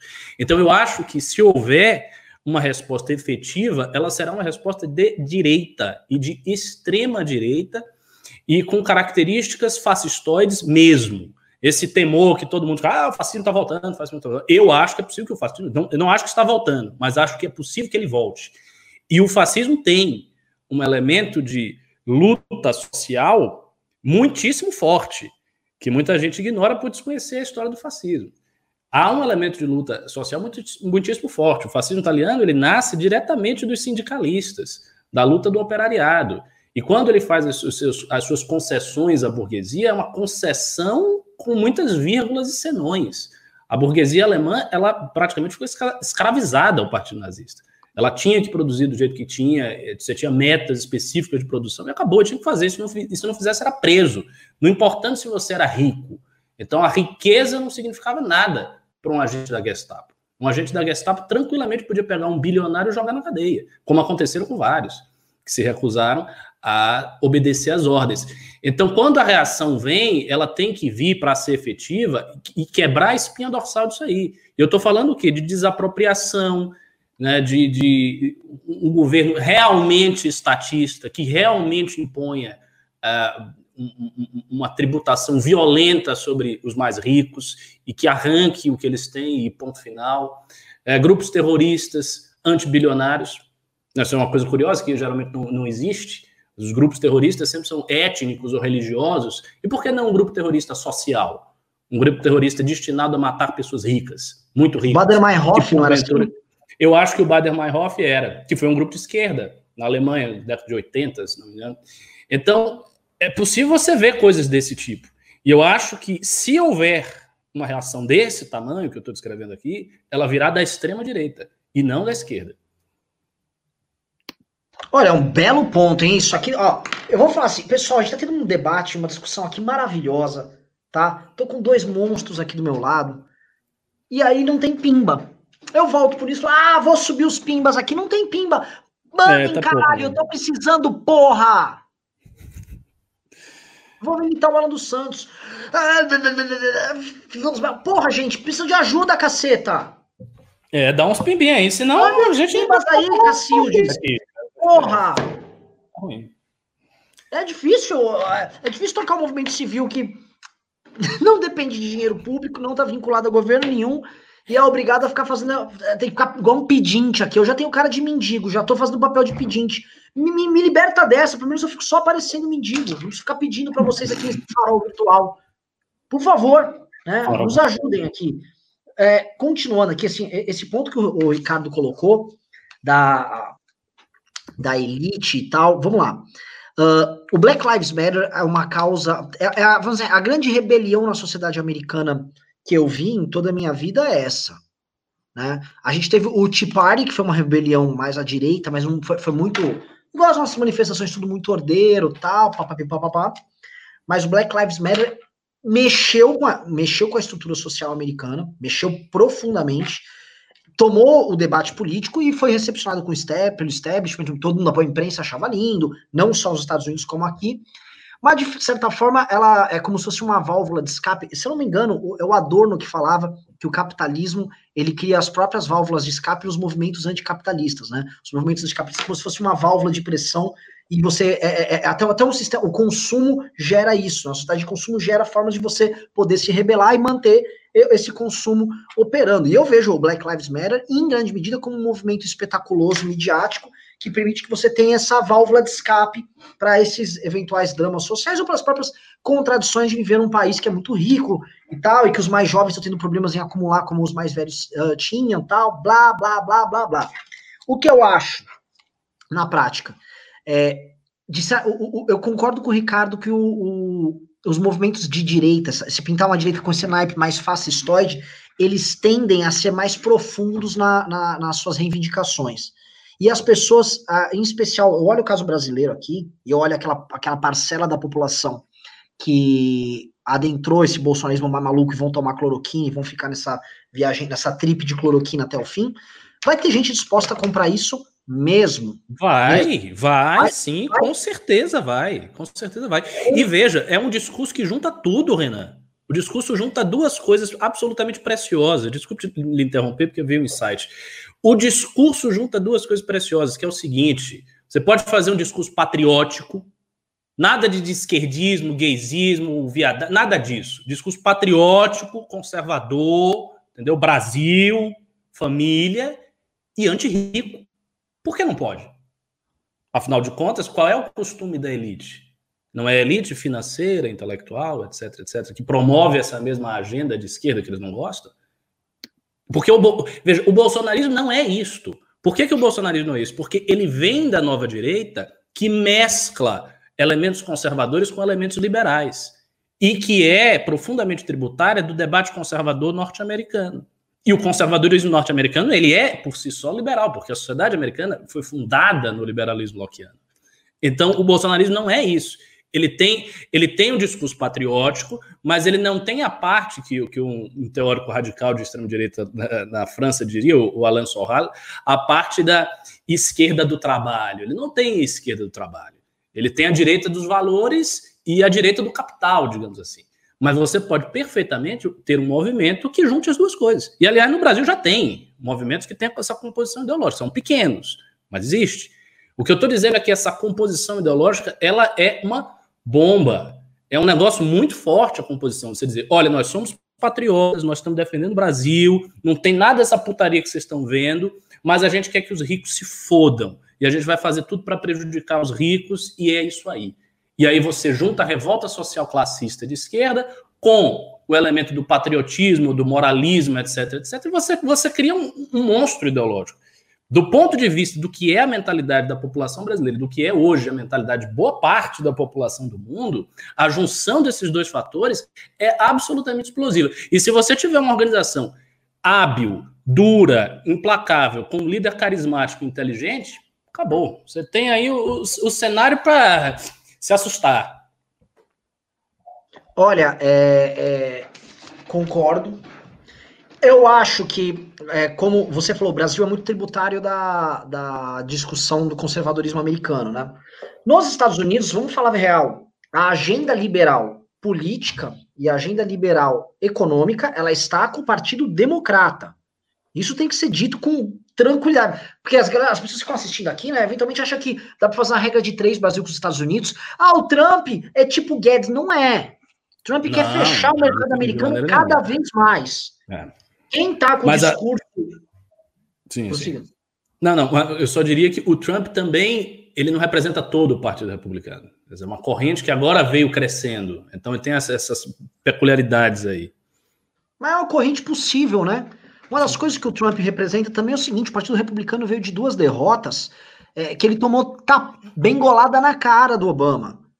Ele botou dois candidatos e ambos o Obama esculachou, a imprensa esculachou. A única resposta possível que o Partido Republicano pôde dar foi pegar os rancores de setores da, uh, médios americanos em estados que estavam empobrecendo, puxa esses rancores e criou um discurso para esses caras. O, o Trump foi muito habilidoso nisso. Só que para manter esse discurso, o Trump ele tem que abdicar dessa, dessa, dessa linha, vamos dizer, é, que o Reagan e a Thatcher deixaram bem claros ali dos anos 80 em diante. E ele abdica disso aí, ele faz uma ruptura disso, igual o Boris Johnson faz uma ruptura também na Inglaterra. Né? Acho que o conservadorismo britânico e americano, que são os principais, eles abdicam disso, né? eles estão construindo um caminho novo, e sobra justamente para os trabalhistas na Inglaterra menos, bem menos até porque tem um partido liberal na Inglaterra que às vezes até vai bem nas eleições, mas sobra pro Partido Democrata nos Estados Unidos essa agenda liberal. E aí o que eu acho que é, que é, é muito louco, e a gente vai ter uma coisa que eu acho que vai somar e vai aumentar esse problema, que é a questão chinesa, que está ficando cada vez mais premente. A gente olha que a, a, pandemia veio da China, beleza, a gente viu teorias conspiratórias sobre a China, mas não dá mais para, não é nem fingir, não dá para ignorar o problema China no mundo inteiro. Tá? A postura da China durante a pandemia é uma postura vergonhosa. A China ficou ameaçando chefes de Estado, ameaçando diplomaticamente países em todos os continentes. Eu postei hoje um gráfico que eu vi agora, um cara, o, não sei o que, Spire, é um cara do mercado financeiro aí, me parece até um cara mais honesto do que a média no, Pablo Spire. no mercado financeiro. O Ravena pode me corrigir se eu estiver falando uma besteira. Pablo Spire não é um cara razoável da Mirai, assim. E ele, e ele, ele mostra o seguinte: há 20 anos atrás, os Estados Unidos era o maior parceiro comercial de praticamente todos os países no mundo. Hoje é a China. Os Estados Unidos não é mais o maior parceiro comercial do, do, dos grandes do, de todos, de praticamente todos os países no mundo. Hoje é a China. E, a, e só que a China tem uma volúpia e uma forma de atuação muito diferente. E a China é um país que está fazendo, que quer, que quer pegar Hong Kong, que quer calar a boca de todo mundo, que está pegando os uigures lá, que é um caso que o mundo não fala. O mundo quer falar assim, ah, teve um problema lá com, com o George Floyd lá nos Estados Unidos. Mas ninguém vai falar do, dos uigures, que é um, assim, é um genocídio em massa o que está acontecendo. É um negócio assustador e ninguém hum, fecha a boca dos. E, só que a China é um problema, todo mundo viu a própria dependência da China, e eu acho que, como defesa da China, muitos países vão adotar um discurso de proteção e de nacionalismo e de se fechar. É uma discussão que eu tive no começo da pandemia com o Ricardo. O Ricardo, você colocou que não veria muitas mudanças no pós-pandemia. Mas eu acho, não sei se você mantém essa opinião, porque eu acho que é, desigualdade aumentando e a, a China se comportando como se comportou na pandemia, uma das externalidades pode ser a China ser utilizada como, vamos dizer, tema central de um discurso nacionalista, protecionista, não só econômico, mas um, um, vou proteger meus próprios valores contra um mundo externo que está dando medo nas pessoas. Sabe por quê que eu acho que as pessoas estão com medo? Vou colocar, vou, desculpa me estender, eu vou passar para vocês. Mas as pessoas aqui no Brasil estão assustadas, eu tô. O mundo real, todo mundo falindo e fechando e a bolsa está subindo. Tem um mundo paralelo que as pessoas estão vivendo, ganhando muito dinheiro e tal. E esse mundo não é o mundo da maior parte das pessoas. E parece que é o seguinte, esse mundo paralelo é um mundo que ele roda quase que descolado do mundo real. E as pessoas estão com medo desse mundo paralelo. Porque, tem, de fato, o mercado financeiro está ganhando dinheiro agora na crise e funcionários públicos estão ganhando dinheiro na crise. Você vai ter aqui no Brasil essas duas concentrações, porque aqui não está sendo afetado. Agora o restante da população está sendo afetada. Alguém há de ganhar muita força política com um discurso que abasteça essas pessoas. Tá? Joguei aqui muitos elementos. desamarre aqui minha, meus nós aí, Ravena, Ricardo. Deixa o Ravena começar, que eu já falei muito. Bom, é... alguém vai ter que desamarrar esses nós, mercado financeiro. Uh... Me, me, dá um fio aí para eu, eu, começar aí, vai, Renato. O fio da meada é o seguinte, o que eu estou trazendo é o seguinte. O, o, o, as pessoas sentiram agora alguns aspectos, os piores aspectos da globalização. Quando a crise chega na tua casa e você achando que a crise não vai chegar, quando a pandemia chega na tua casa, quando você, é, quando você imagina vai chegar, quando você descobre que a grande potência do mundo não são os Estados Unidos que fazem filmes legais, tem McDonald's, pessoas andando de patins, é, é, filmes bacanas tal. Não, uma potência escrota que mete o dedo na cara dos embaixadores dos outros países e querem estão cagando, estão cagando pro resto. E você descobre que você ainda é dependente é, sua, na sua balança comercial desses caras. Esse é o primeiro ponto. Dois, o deslocamento do mercado financeiro, do mundo real, mercado financeiro profundamente globalizado. Falei igual uhum. o mercado financeiro profundamente globalizado, o menino, menino da preferência incapaz de entender as suas próprias contradições lógicas, onde a, a, dona Maria não consegue comprar o, o arroz para cozinhar na casa dela, mas na bodega do mercado financeiro você compra bilhões na, no joguinho, no jogo, nos joguetes do senhor Jorge Paulo Leman. Né? Na prática, as pessoas começam a perceber, né? Porra, tem um mundo paralelo aqui. O que está acontecendo? Tem um mundo aqui, agora no caso brasileiro, que eu tô, eu tô falando não só do Brasil, tô falando no geral. No Sim. caso brasileiro, temos também o caso da elite do funcionalismo que continua vivendo como se fosse a coisa mais normal do mundo. Mais normal do mundo. Tanto que o discurso fica em casa, fica, funciona muito bem em Brasília. Brasília, todo mundo quer ficar em casa. Ah, ah fica em casa, lógico também, né? Sim, sim, sim.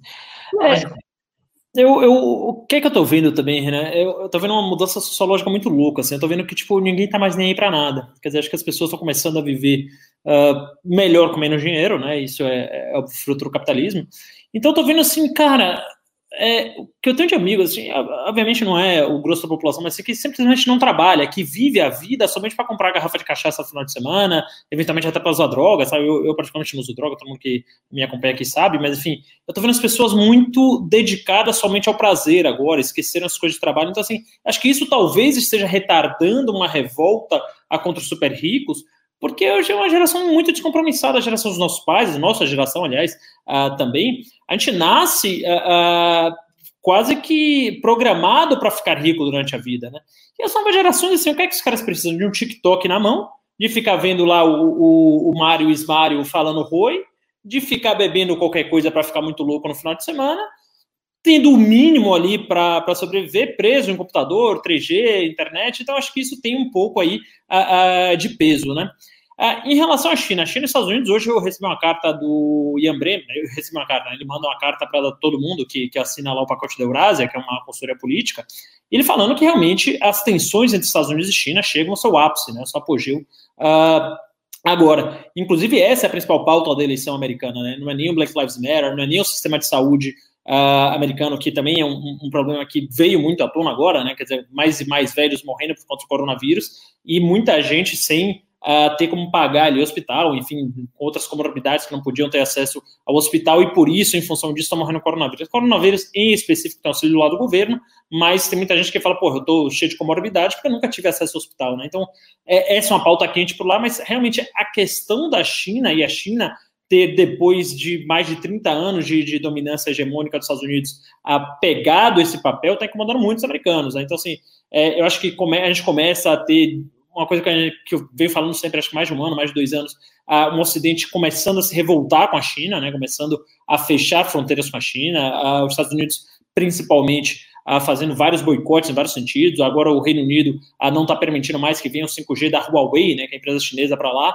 O Canadá já banindo o TikTok, que é um aplicativo chinês. Então, acho que começa a haver aí uma revolta cultural do Ocidente contra o Oriente, contra a China mais especificamente, aqui está supraçando as necessidades econômicas. Acho que as pessoas estão deixando essa parte econômica de lado para realmente embarcarem e engajarem numa guerra cultural, talvez até para eventual falta de propósito, né? porque a gente meio que atingiu o ápice em termos materiais no mundo desenvolvido. Né? Hoje em dia, até um cara de classe média vive relativamente ok no Brasil, não passa é, enormes dificuldades, é, e agora está, inclusive, tendo uma renda extra aí que não precisa nem sair de casa, então até para esse cara tá razoavelmente bom.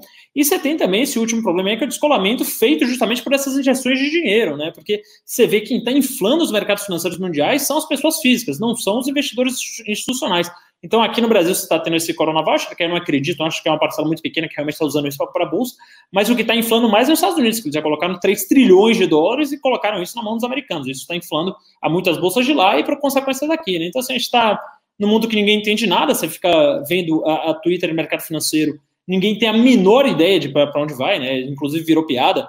Ah, você pega ali a Tesla, que é a empresa americana de carros elétricos lá do Elon Musk, ela subiu mais de 400% em um ano e meio, alguma coisa nesse sentido. E você pega todas as casas de análise falando que a ação ia cair desde 2016, 2017. Então, assim, ninguém está entendendo mais porra nenhuma, não tem mais lógica nenhuma no mercado. É, acho que as pessoas estão piradas. Eu, eu acho que o coronavírus também tem um pouco de freio aí. É, é, é pessoas não, não foram tão resistentes porque queriam parar realmente de trabalhar, não estão vendo mais sentido naquilo. Pelo menos eu estou sentindo um pouco desse mood. Não estou sentindo as pessoas mais gananciosas para nada, mais é, ansiosas para ganhar mais dinheiro, para construir bens materiais. Estou sentindo uma geração que está vindo aí muito, absolutamente descompromissada com tudo, que está inclusive aproveitando do coronavírus para, o que você falou, implantar o primeiro fica em casa é, que puder, assim, do primeiro dia pré-pandemia até depois de um ano, depois que acabar a pandemia, só para sentir seguro. Então, estou sentindo essa mudança muito esquisita do ponto de vista sociológico aí no mundo. Não sei se o Ricardo concorda comigo, ele sempre acha que essas mudanças uh, são muito a longo prazo, que o mundo não muda tão rápido assim. O que, que você acha, Ricardo? Então, é, eu, eu acho que aconteceu um negócio interessante na pandemia, que eu, no início da pandemia, eu não estava notando, e que agora eu no, estou notando claramente, e por isso eu mudei minha opinião em relação às consequências da pandemia. Não que exatamente eu acho que vai acontecer isso que o Renan está descrevendo, mas eu acho que vai acontecer uma mudança.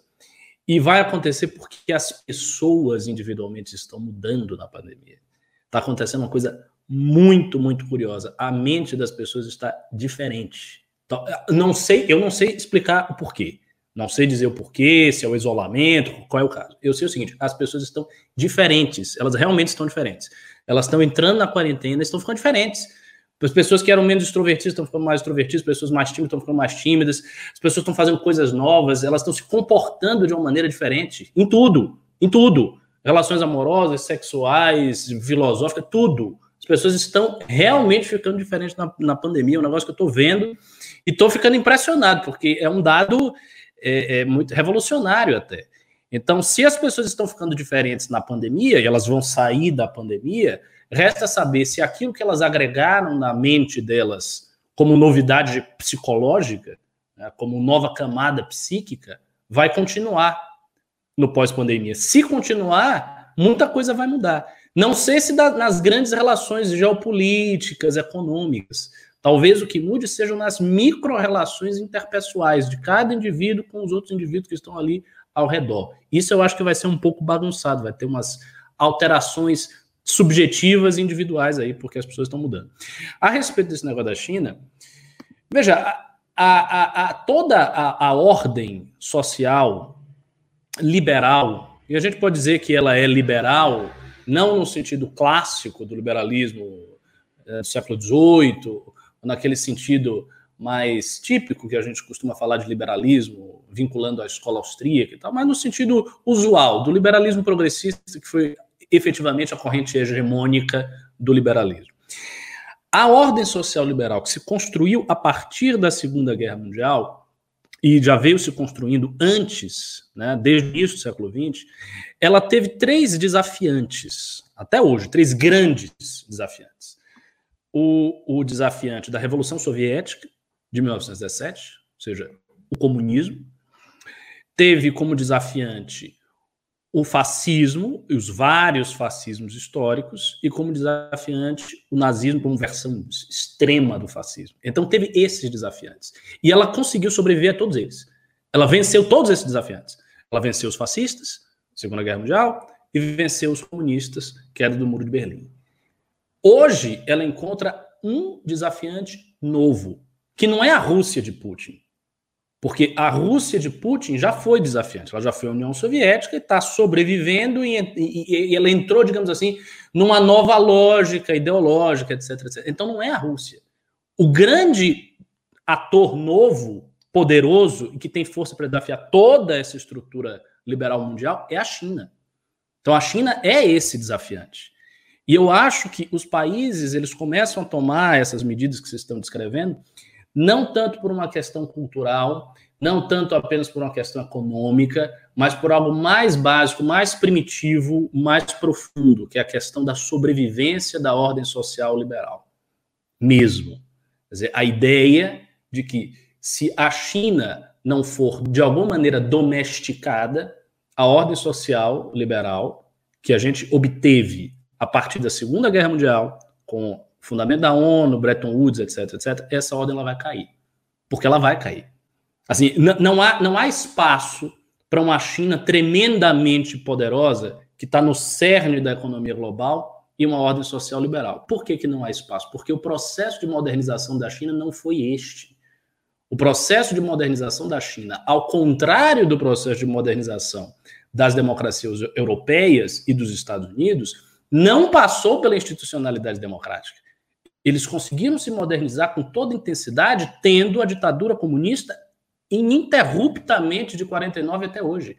Então, o processo, essa equação que muitos analistas de relações internacionais e muitos geógrafos né, e historiadores faziam entre modernização e democracia liberal, essa equação é quebrada. Eu não acredito nessa equação.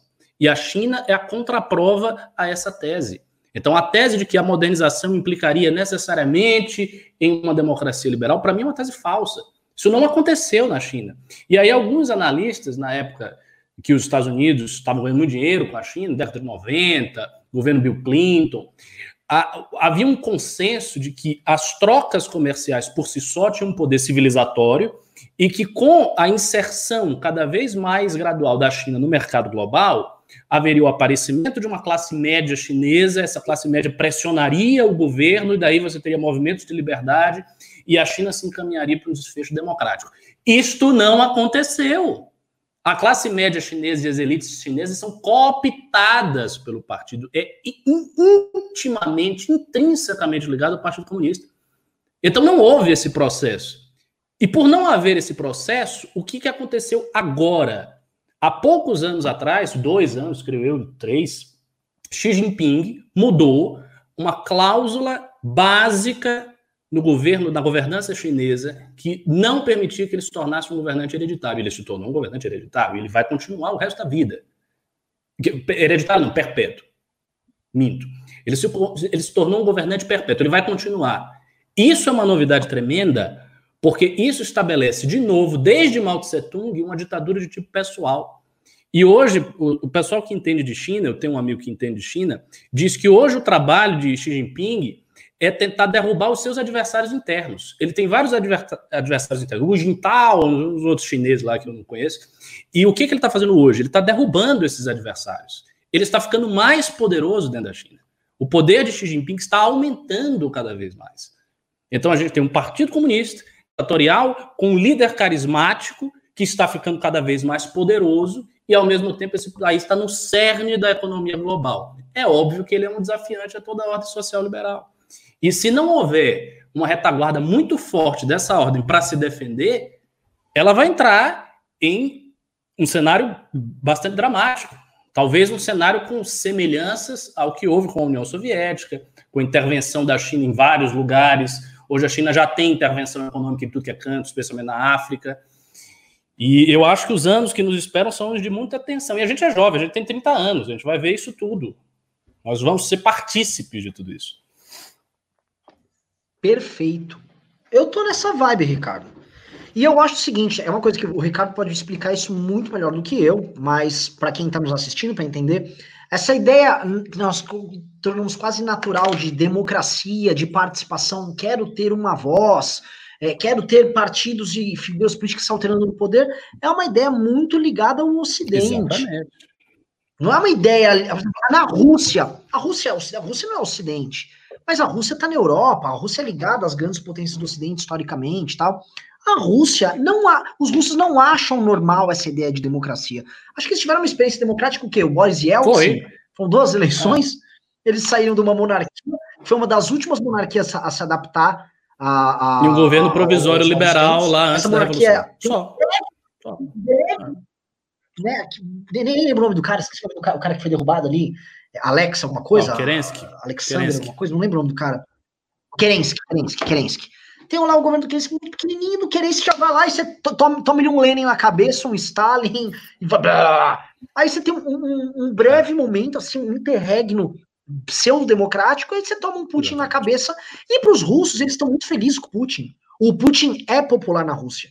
E se na Rússia já funciona assim, por que no Extremo Oriente, onde toda essa história louca da democracia nunca fez o menor sentido para eles, eles nunca tiveram a Grécia, eles nunca tiveram uma experiência grega, eles nunca tiveram a, a, a filosofia dele, é, di, é, diferente da gente, para você achar que isso é normal. Sempre houve uma arrogância no Ocidente, essa é a verdade, achar que o Ocidente ia impor a democracia para os outros, ia ser a coisa mais normal do mundo. Talvez a democracia não seja, vamos dizer, algo natural, como as pessoas imaginam. Talvez as pessoas encontrem regimes hierárquicos que façam muito sentido para elas e que aquela determinada hierarquia naquela sociedade soe até natural para essas pessoas. E eu acho que esse é um, esse é um problema, porque o, o, chinês, se for conversar de democracia, não faz sentido essa conversa com eles. Eu já conversei, quando eu era empresário, conversava com chineses que vinham o Brasil e tal. Às vezes eu entrava nos assuntos políticos eles nem gostavam de falar achavam isso uma, uma baboseira, eles querem ir numa churrascaria, é isso que eles queriam comer, queriam comer carne lá tal. Ninguém entendia muito esse papo, porque é, é um papo muito do Ocidente, cara. E, e, a gente tá, é assim, vamos dizer assim, é, é, o que a gente vai ver agora é um, um, mundo novo questionando os pressupostos que fizeram o Ocidente ser o Ocidente. E acho que o Ocidente vai começar a questionar esses pressupostos. Até porque já a gente tá, a experiência da democracia liberal no Ocidente é muito recente, se for pegar na própria história do Ocidente.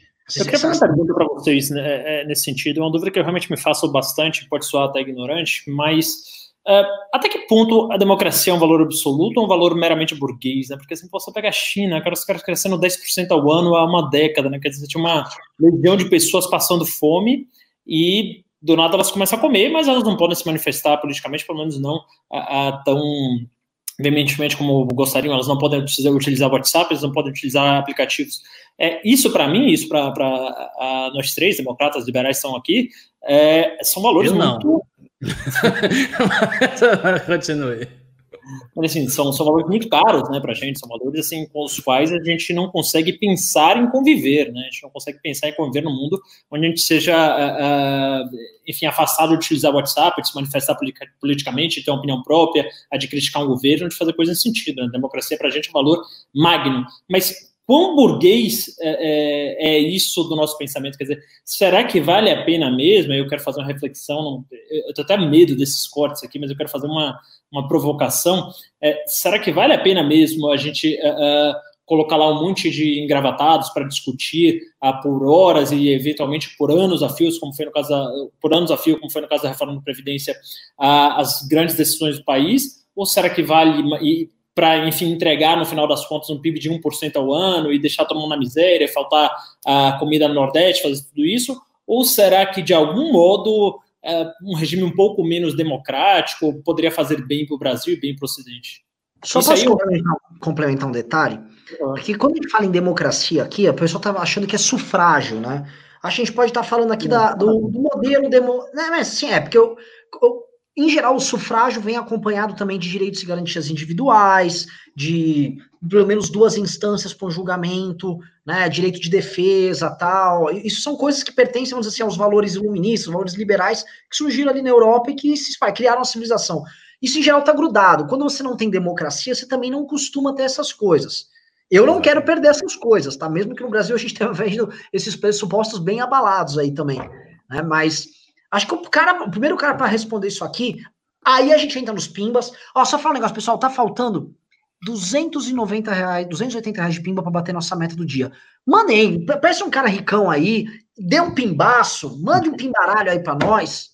Vai para terminar para eu falar, porra, bater uma meta aqui. Ricardo Almeida, responda essa, essa Vamos lá. Foi muito interessante você ter citado a questão do sufrágio. Oi. Não, você ia falar, Vena? Eu ia falar justamente assim, o berço da democracia, a, a grega em Atenas, não havia sufrágio, né? na verdade era reunião a, das pessoas lá da, da polis para decidirem as coisas. Então, sufrágio não é parte da democracia, a discussão é parte da democracia, né? E aí eu venho, não só na esteira do Brasil, que realmente tem um desempenho econômico pífio nos últimos anos, mas a Europa passou por esse uh, esse conflito de uma forma muito latente nos últimos anos, né? principalmente a, a, Itália ali, que ficou quebrando e não tinha como salvar, e fica aquela coisa ali enrolada, e o parlamento italiano é muito grande, são 900 parlamentares para uma população de 40 milhões, então assim, você vê uma confusão ainda maior que a nossa, a, nossa, a gente tem cinco vezes essa população, e um parlamento de metade, 513, mais os, os 90 do Senado.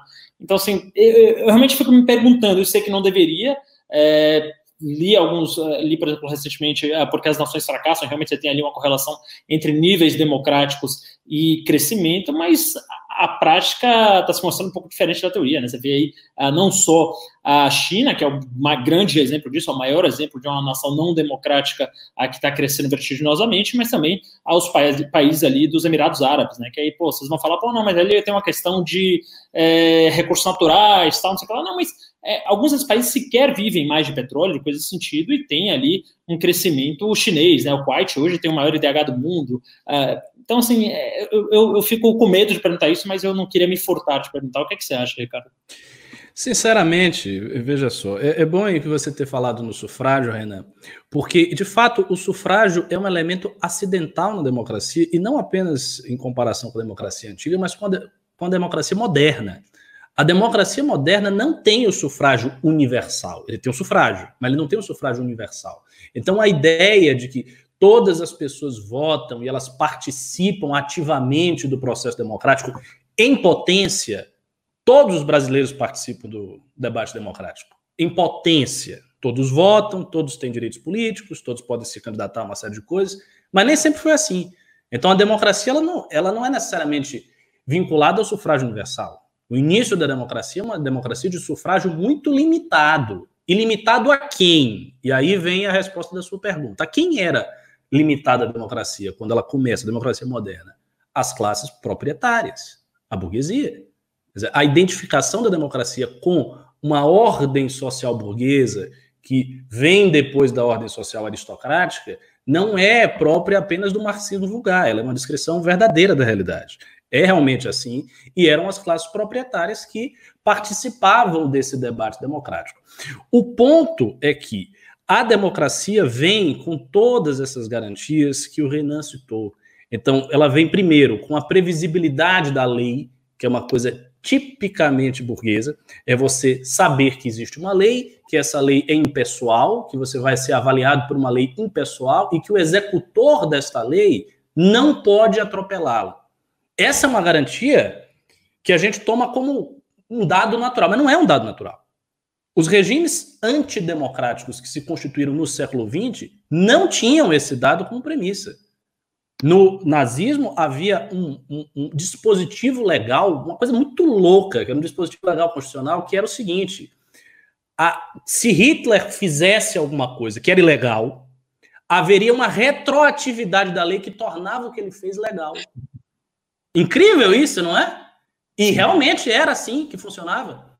Por quê? Porque Hitler representava um princípio superior à Constituição e superior às leis. Ele era o Führer, ele era a encarnação do folk, do povo alemão. Então, ele não estava adstrito às leis, ele estava acima das leis. E essa ideia de você ter pessoas que estão acima das leis e não ter previsibilidade, é isso que implica o abandono da forma democrática. Então não é meramente o abandono do direito do voto ou do sufrágio universal, que, como eu disse, nem é um elemento essencial da democracia moderna. É o abandono de garantias legislativas, principalmente, de impessoalidade democracia, etc, etc. Esse é o abandono. E, e, e, a gente tem que olhar o seguinte: o regime chinês ele é ditatorial, ok, mas ele é uma ditadura muito mais branda do que foi a ditadura de Mao Tse Tung. Correto? Correto.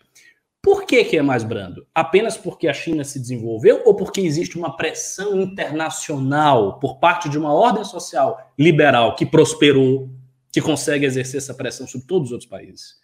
Então, as próprias limitações que levam a uma brandura maior dos regimes antidemocráticos e não democráticos e não inteiramente democráticos do mundo se deve a essa pressão de uma ordem global, social, liberal e democrática.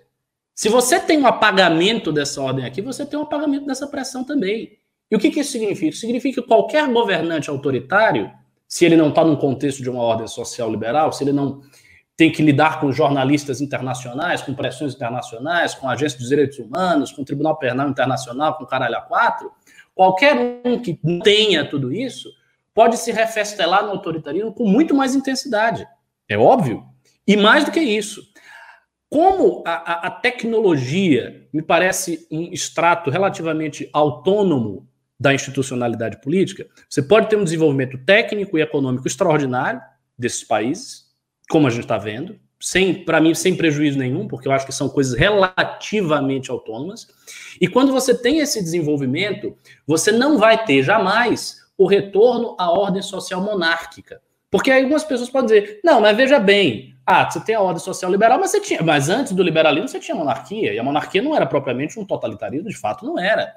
Só que as condições materiais do estabelecimento das monarquias anteriores à Revolução Iluminista não se dão mais. Hoje as condições materiais, elas empoderam tremendamente o núcleo de poder que consegue chegar no cidadão com absoluta transparência. Então, por exemplo, você em qualquer democracia ocidental, você tem o registro das pessoas físicas, o CPF. O CPF era absolutamente impossível para Luís XIV ou para Henrique IV da França. Nem, eles não sabiam. Os censos eram muito inexatos, ele já, já se fazia censo no século XVII, mas era um censo muito inexato, ele não tinha esse registro. Hoje não. O cidadão perante o núcleo central tecnológico do poder é completamente transparente. Se o cara quiser botar um negócio para ver o que você está fazendo na sua casa, ele bota. Esse poder assimétrico excessivo, se não for controlado por uma ordem social liberal, que é o amarre à distringência das leis, se torna autônomo e livre. E vai dar no quê? O que, que vai dar? Vai dar numa dominação vertical completa do núcleo do poder contra todo o resto da sociedade. Então o perigo é esse. E a China representa exatamente esse perigo. Por isso que eu, eu acho que esse discurso anti-americano nunca me convenceu. Porque a, a, dominância dos Estados Unidos, e todos os erros da política externa e todas as sujeiras da política externa norte-americana não se comparam ao modo como a União Soviética, a Alemanha, a Itália fascista e a China atuam. Então, as grandes potências anti-hegemônicas diante dos Estados Unidos têm uma atuação muito mais agressiva, muito mais violenta, muito mais desabridamente opressiva do que qualquer coisa que os Estados Unidos tenha feito. Então, a a presença dos Estados Unidos como clave que segura essa ordem social liberal é muito importante. Por isso que se o império está em frangalhos, nós temos que ficar preocupados. Isso causa preocupação, porque sem os Estados Unidos, a Europa não segura. A Europa não segura. Se a Europa não segura essa ordem, quem é que segura? Ninguém segura. Perfeito. Após essa declaração apocalíptica. Vamos aos fins. Você acha que a democracia vai acabar, Ricardo? Só para finalizar aí, desculpa. Como é que é? Você acha que a democracia está indo rumo ao muro, assim? Você acha que vai acabar é isso? Não, eu não acho que vai acabar. Eu não disse isso. Eu, até porque na época que todas, todas as revoluções que aconteceram, todo mundo disse que a democracia ia acabar. Em 1917, um jornalista americano escreveu os 10 dias que abalaram o mundo. Praticamente ele disse: vai acabar tudo, todo mundo vai ser comunista. Não foi. Então, depende, eu não sei. O que eu sei é o seguinte: nós estamos numa situação de tensão, existe uma ameaça a essa ordem global, que é a China, é a maior ameaça de todas elas hoje, é a China, e algo precisa ser feito. Agora, se vai acabar ou não vai acabar, vai depender da contingência histórica. Aí depende dos agentes. Pode ser que acabe. É uma possibilidade que às vezes as pessoas não, não, não, não, não pensam, né? É, e, e, e, se os aliados perdessem a Segunda Guerra Mundial? Tem uma série da Amazon sobre isso. E se eles perdessem? Poderiam ter perdido. Se Hitler não invadisse a União Soviética, por exemplo, se ele fizesse um acordo, ele fez um acordo no Molotov, e continuasse o acordo, viesse a União Soviética, Exército Vermelho e Exército Nazista na Europa, invadisse tudo. Então, vamos ver, né? É. Vamos para os pimbas.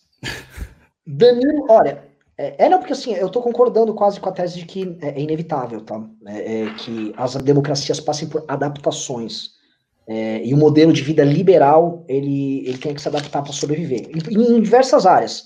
Muita gente, a meu ver, vai querer fechar seus respectivos mercados internos e vão ter, vão ter perdas de produtividade, mas para saber, pelo menos eu tenho minha soberania mantida e estabelecida. Eu acho que a gente vai ver isso na Europa. Se tem um lugar que a gente vai ver algum tipo de reindustrialização é, botando para dentro a ineficácia, tipo, eu assumo essa ineficácia, tá? Eu pagava nessa caneta é, antigamente um real que eu comprava da Ásia, agora eu vou pagar um real e oitenta. Mas é o seguinte, é 1,80 que eu tenho aqui. Então eu não vou ter várias eu vou ter, mas eu vou comer, eu sou eu vou comer minha pizzazinha aqui, não vou viajar tanto pelo mundo, mas minha vida é mais tranquila. Acho que essas contas vão começar a ser feitas. Ter, vai ter muita gente disposta a pagar esse preço. Uh, Caio Martins é novo membro do canal. Danilo Menezes mandou 10 reais e disse: Ricardo, vi sua conversa com o um rapaz libertário e acho que vocês deveriam repensar a quem dão voz. Esse pessoal não quer diálogo, eles querem pichar adversários. Não, não acho que também foi esse exagero todo. Ele, ele postou um negócio que eu achei indevido, porque foi o trecho mais polêmico de uma entrevista de duas horas e tanto, que no final, inclusive, eu até elogiava a iniciativa anarcocapitalista libertária, dizia que eu sou a favor de todas as iniciativas de direita, não importa qual é o conteúdo, que elas cresçam desde que não haja comportamento antissocial. E vale aquilo que eu sempre falo: se me chamar para falar em algum lugar, eu vou. Tranquilo, me chamou para falar, eu vou. Eu não debato, eu não entro em debate, não gosto de debater, mas me chamou para eu conversar, ter uma conversa, falar de um assunto que é do meu interesse, eu vou, em qualquer lugar.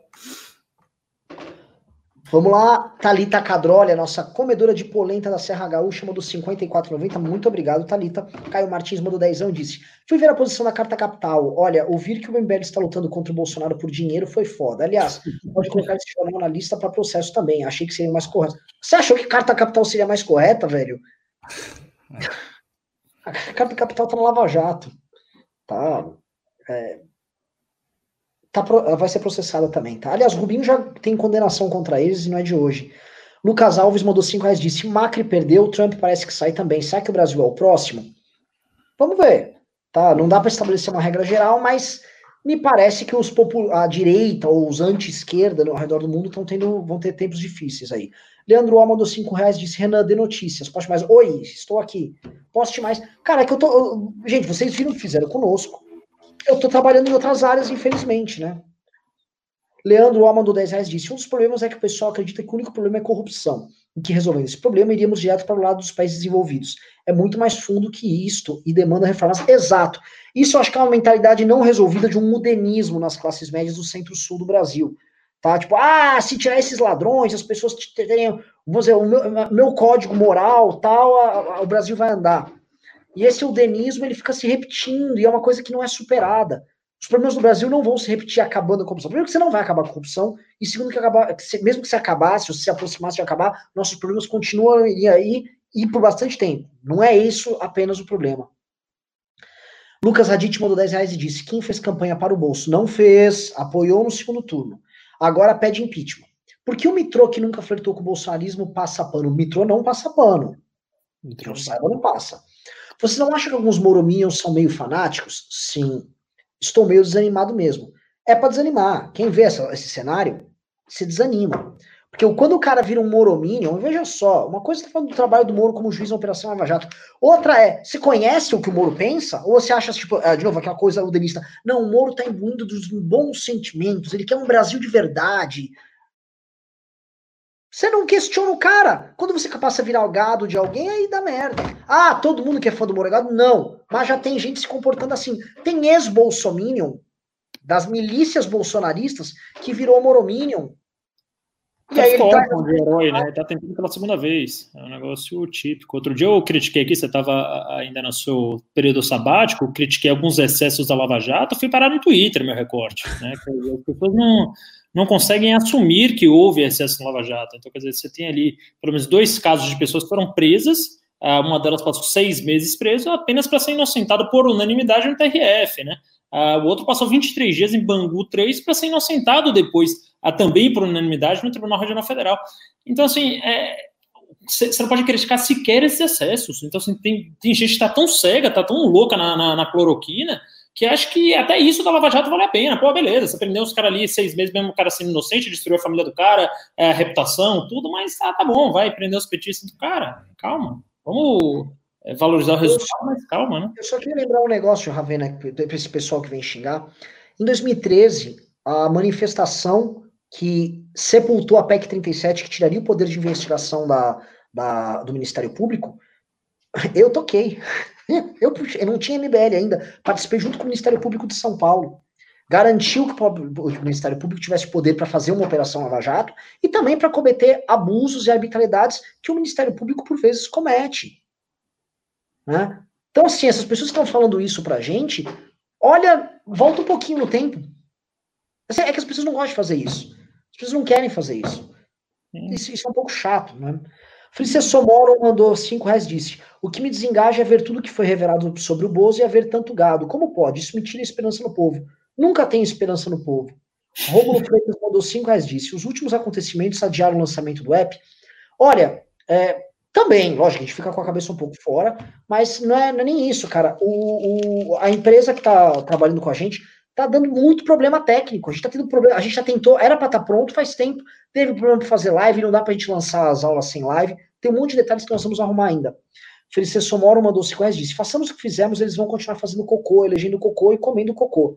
É a sensação de total impotência diante de tudo isso.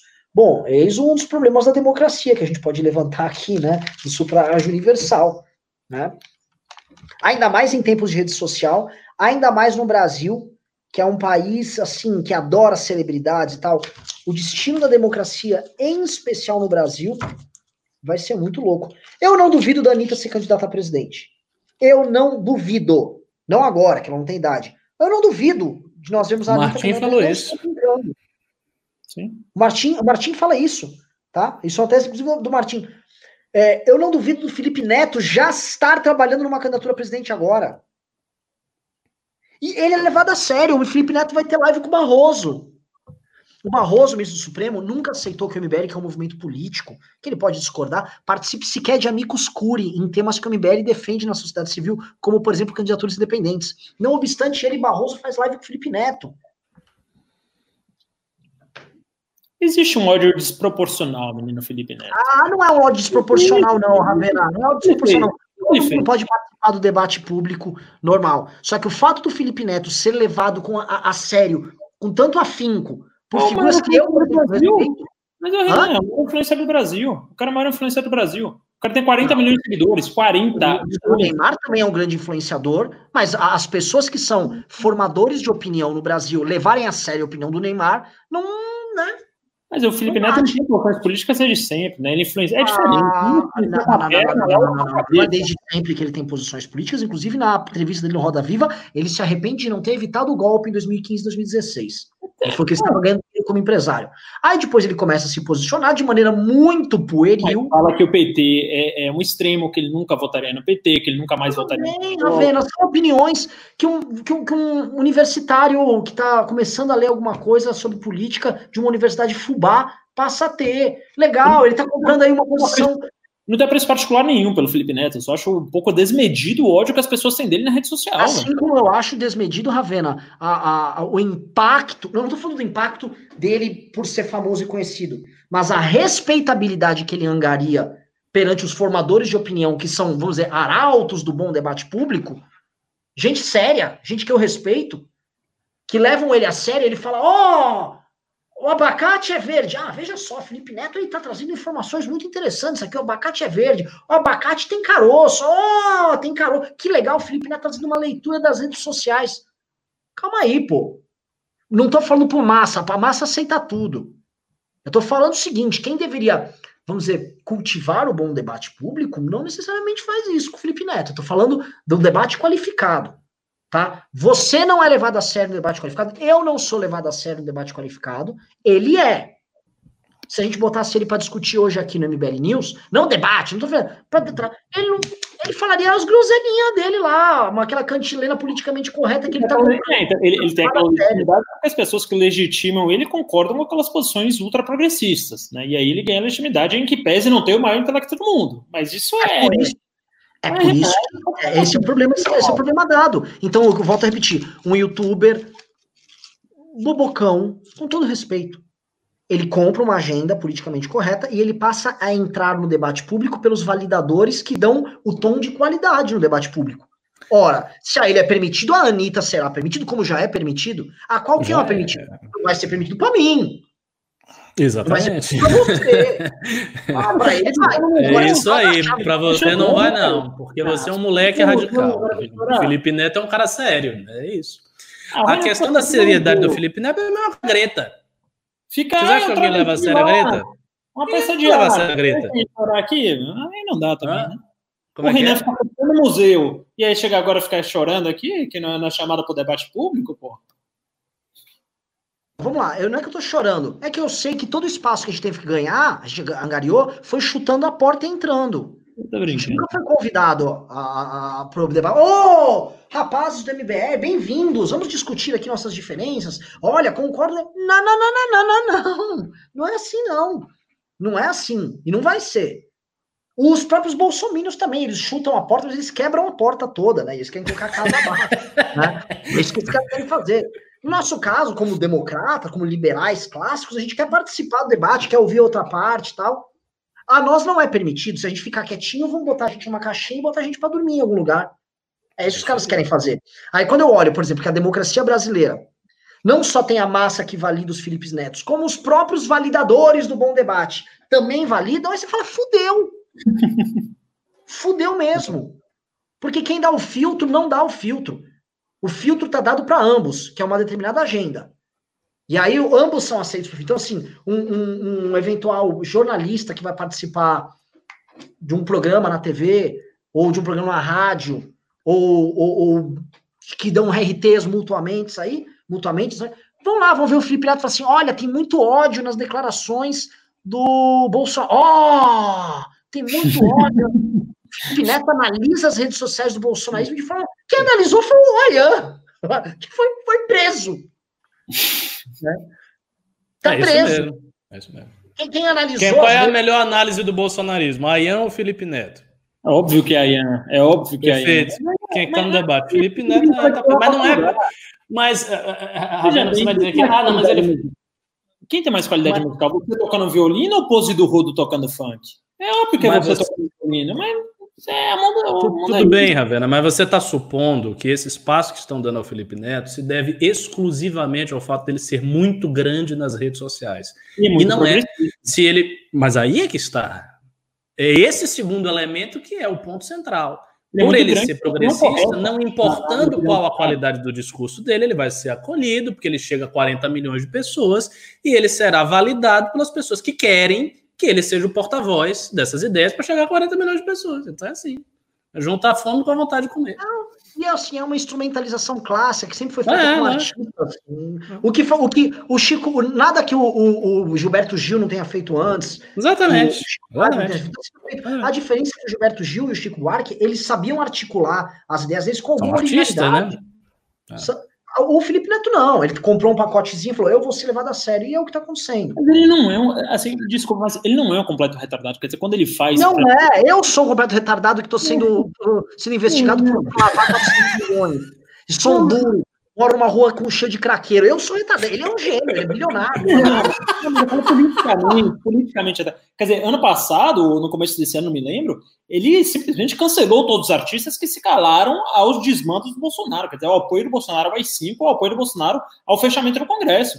Então, quer dizer, ele toma atitudes que, até do nosso ponto de vista, são tidas como razoáveis. Ele influencia todo o debate público. Né? Ele, ah, no momento que ele para de seguir Ivete Sangalo nas redes sociais, ele para de seguir Cláudia Leite nas redes sociais, ele para de seguir uma série de, de pessoas que influenciam milhões de pessoas, falando: olha, se você não, se você continuar passando pano pro mito, eu vou parar de seguir, eu vou te cancelar. É uma atitude política é, boa, cara. Você fala, porra, eu discordo de todo o pacote que vem com ele. Ele é ultra progressista, até para mim, que me considero um cara um pouco mais progressista, ele é ultra progressista, ele vem com todo aquele pacote politicamente correto, que também não, eu não tenho afeição alguma. Ele toma, ele não, ele não é um. Ele é uma Anitta politicamente. Longe disso, longe disso. Ele tá muito mais pra Prioli do que pra Anitta. Ele tá, olha, eu acho que é, é- é diferente. A Prioli tá muito mais pro Felipe Neto do que as pessoas imaginam, isso sim. É. Mas tudo bem, vamos seguindo. É, a Marisa Riga, nossa grande Marisa, mandou 3.060 ienes japoneses. Muito obrigado, Marisa. Valdir Caustaldelli Júnior, novo membro, bem-vindo. Emerson Aragão, novo membro, bem-vindo. Felice Somoro mandou 5 reais disse. Aliás, bom ver o Renan tá ali, que o Renan tá livre. Tô livre, nunca fui preso. E o Carlos Augusto, tem notícias? Ouvi dizer que foi solto, mas não. ele tá solto há, há muitos dias, tá? Agora, ele tem a defesa dele, eu não vou ficar me metendo. É um processo que eu considero um processo. Não vou, não vou adjetivar o processo, só o fato de eu não poder falar tanto já mostra como é complexa né, a, o, o, trabalho aí que tá rolando. Então, de, é, é o lance seguinte, eu fiquei só meio surpreso que os Minions, né, que dizem que tem muitas informações de dentro, ficavam falando até ontem que o Ayan estava na cadeia delatar todo mundo tal, e ele já estava solto mó cara. Então, complicado, né? O professor Max Lacerda mandou 10 reais e disse: 10 contos pro Renan falar, acabou, acabou, igual o proferido no início do esplêndido documentário que já vi 20 vezes na Amazon, a MBL na veia até morrer. Acabou! Acabou, porra! Hamilton aqui mandou 5 reais disse: Bom rever o Renan então pelo PicPay. Muito obrigado para todo mundo que mandou PicPay. Maravilhoso, tem bastante PicPay hoje. Não é muito, mas é o que cabe no bolso. Abraço, abraço. Lucas Radit mandou vir dois reais disse: Vocês pretendem fazer manifestação quando tiver vacina? Lógico, contra a nova revolta da vacina junto com o Paulo Cogos. Jefferson Schilling mandou dois reais disse: Morismo é acreditar em Salvador da pátria novamente. O brasileiro gosta de errar. André tá. E eu não tô falando do Moro. O Moro eventualmente é um bom candidato. Não tô aqui. Eventualmente pode construir uma plataforma legal. Não tô falando. Tô falando assim. Quem ficar idolatrando o cara a priori, ou a priori. meu irmão, a André Taver mandou 10 reais disse: se há um problema de engajamento, manifestar que a Mori está gado, ainda que é uma constatação verdadeira, não é um pouco desnecessário? Não, não por explicar, eu não queria falar disso. É que veio um monte de gente xingar membros do MBL, xingar o próprio MBL aleatoriamente no fim de semana, que o MBL não estava levantando uma hashtag que eles queriam levantar lá. Ó, oh, é. aí um eu vou ficar apanhando? Que isso? E tem, e tem um aspecto. É importante criar um engajamento por ideias, princípios, valores e pautas. Se você tem um engajamento por pessoa, complica porque aí acaba caindo no bolsonarismo. Engajamento por pessoa. Ah, eu estou engajado com o quê? Com a pauta? Não, com ele. que é o que o Olavo faz, né? É a teoria do Olavo, Sim. né? O engajamento do Olavo. Ele e ele. Agora, do ponto de vista política real, o Olavo não está tão errado, né? Não, assim, o que, eu, o que eu acho, sinceramente, eu acho que há um elemento, um componente de carisma que precisa existir, principalmente dentro da direita porque a direita é outsider. Então não faz sentido a gente eliminar o componente carisma. A gente não tem o PSDB para botar um José Serra com aquela cara de vampiro. Não é assim. Tem, tem, tem que ter uma figura que movimente as pessoas.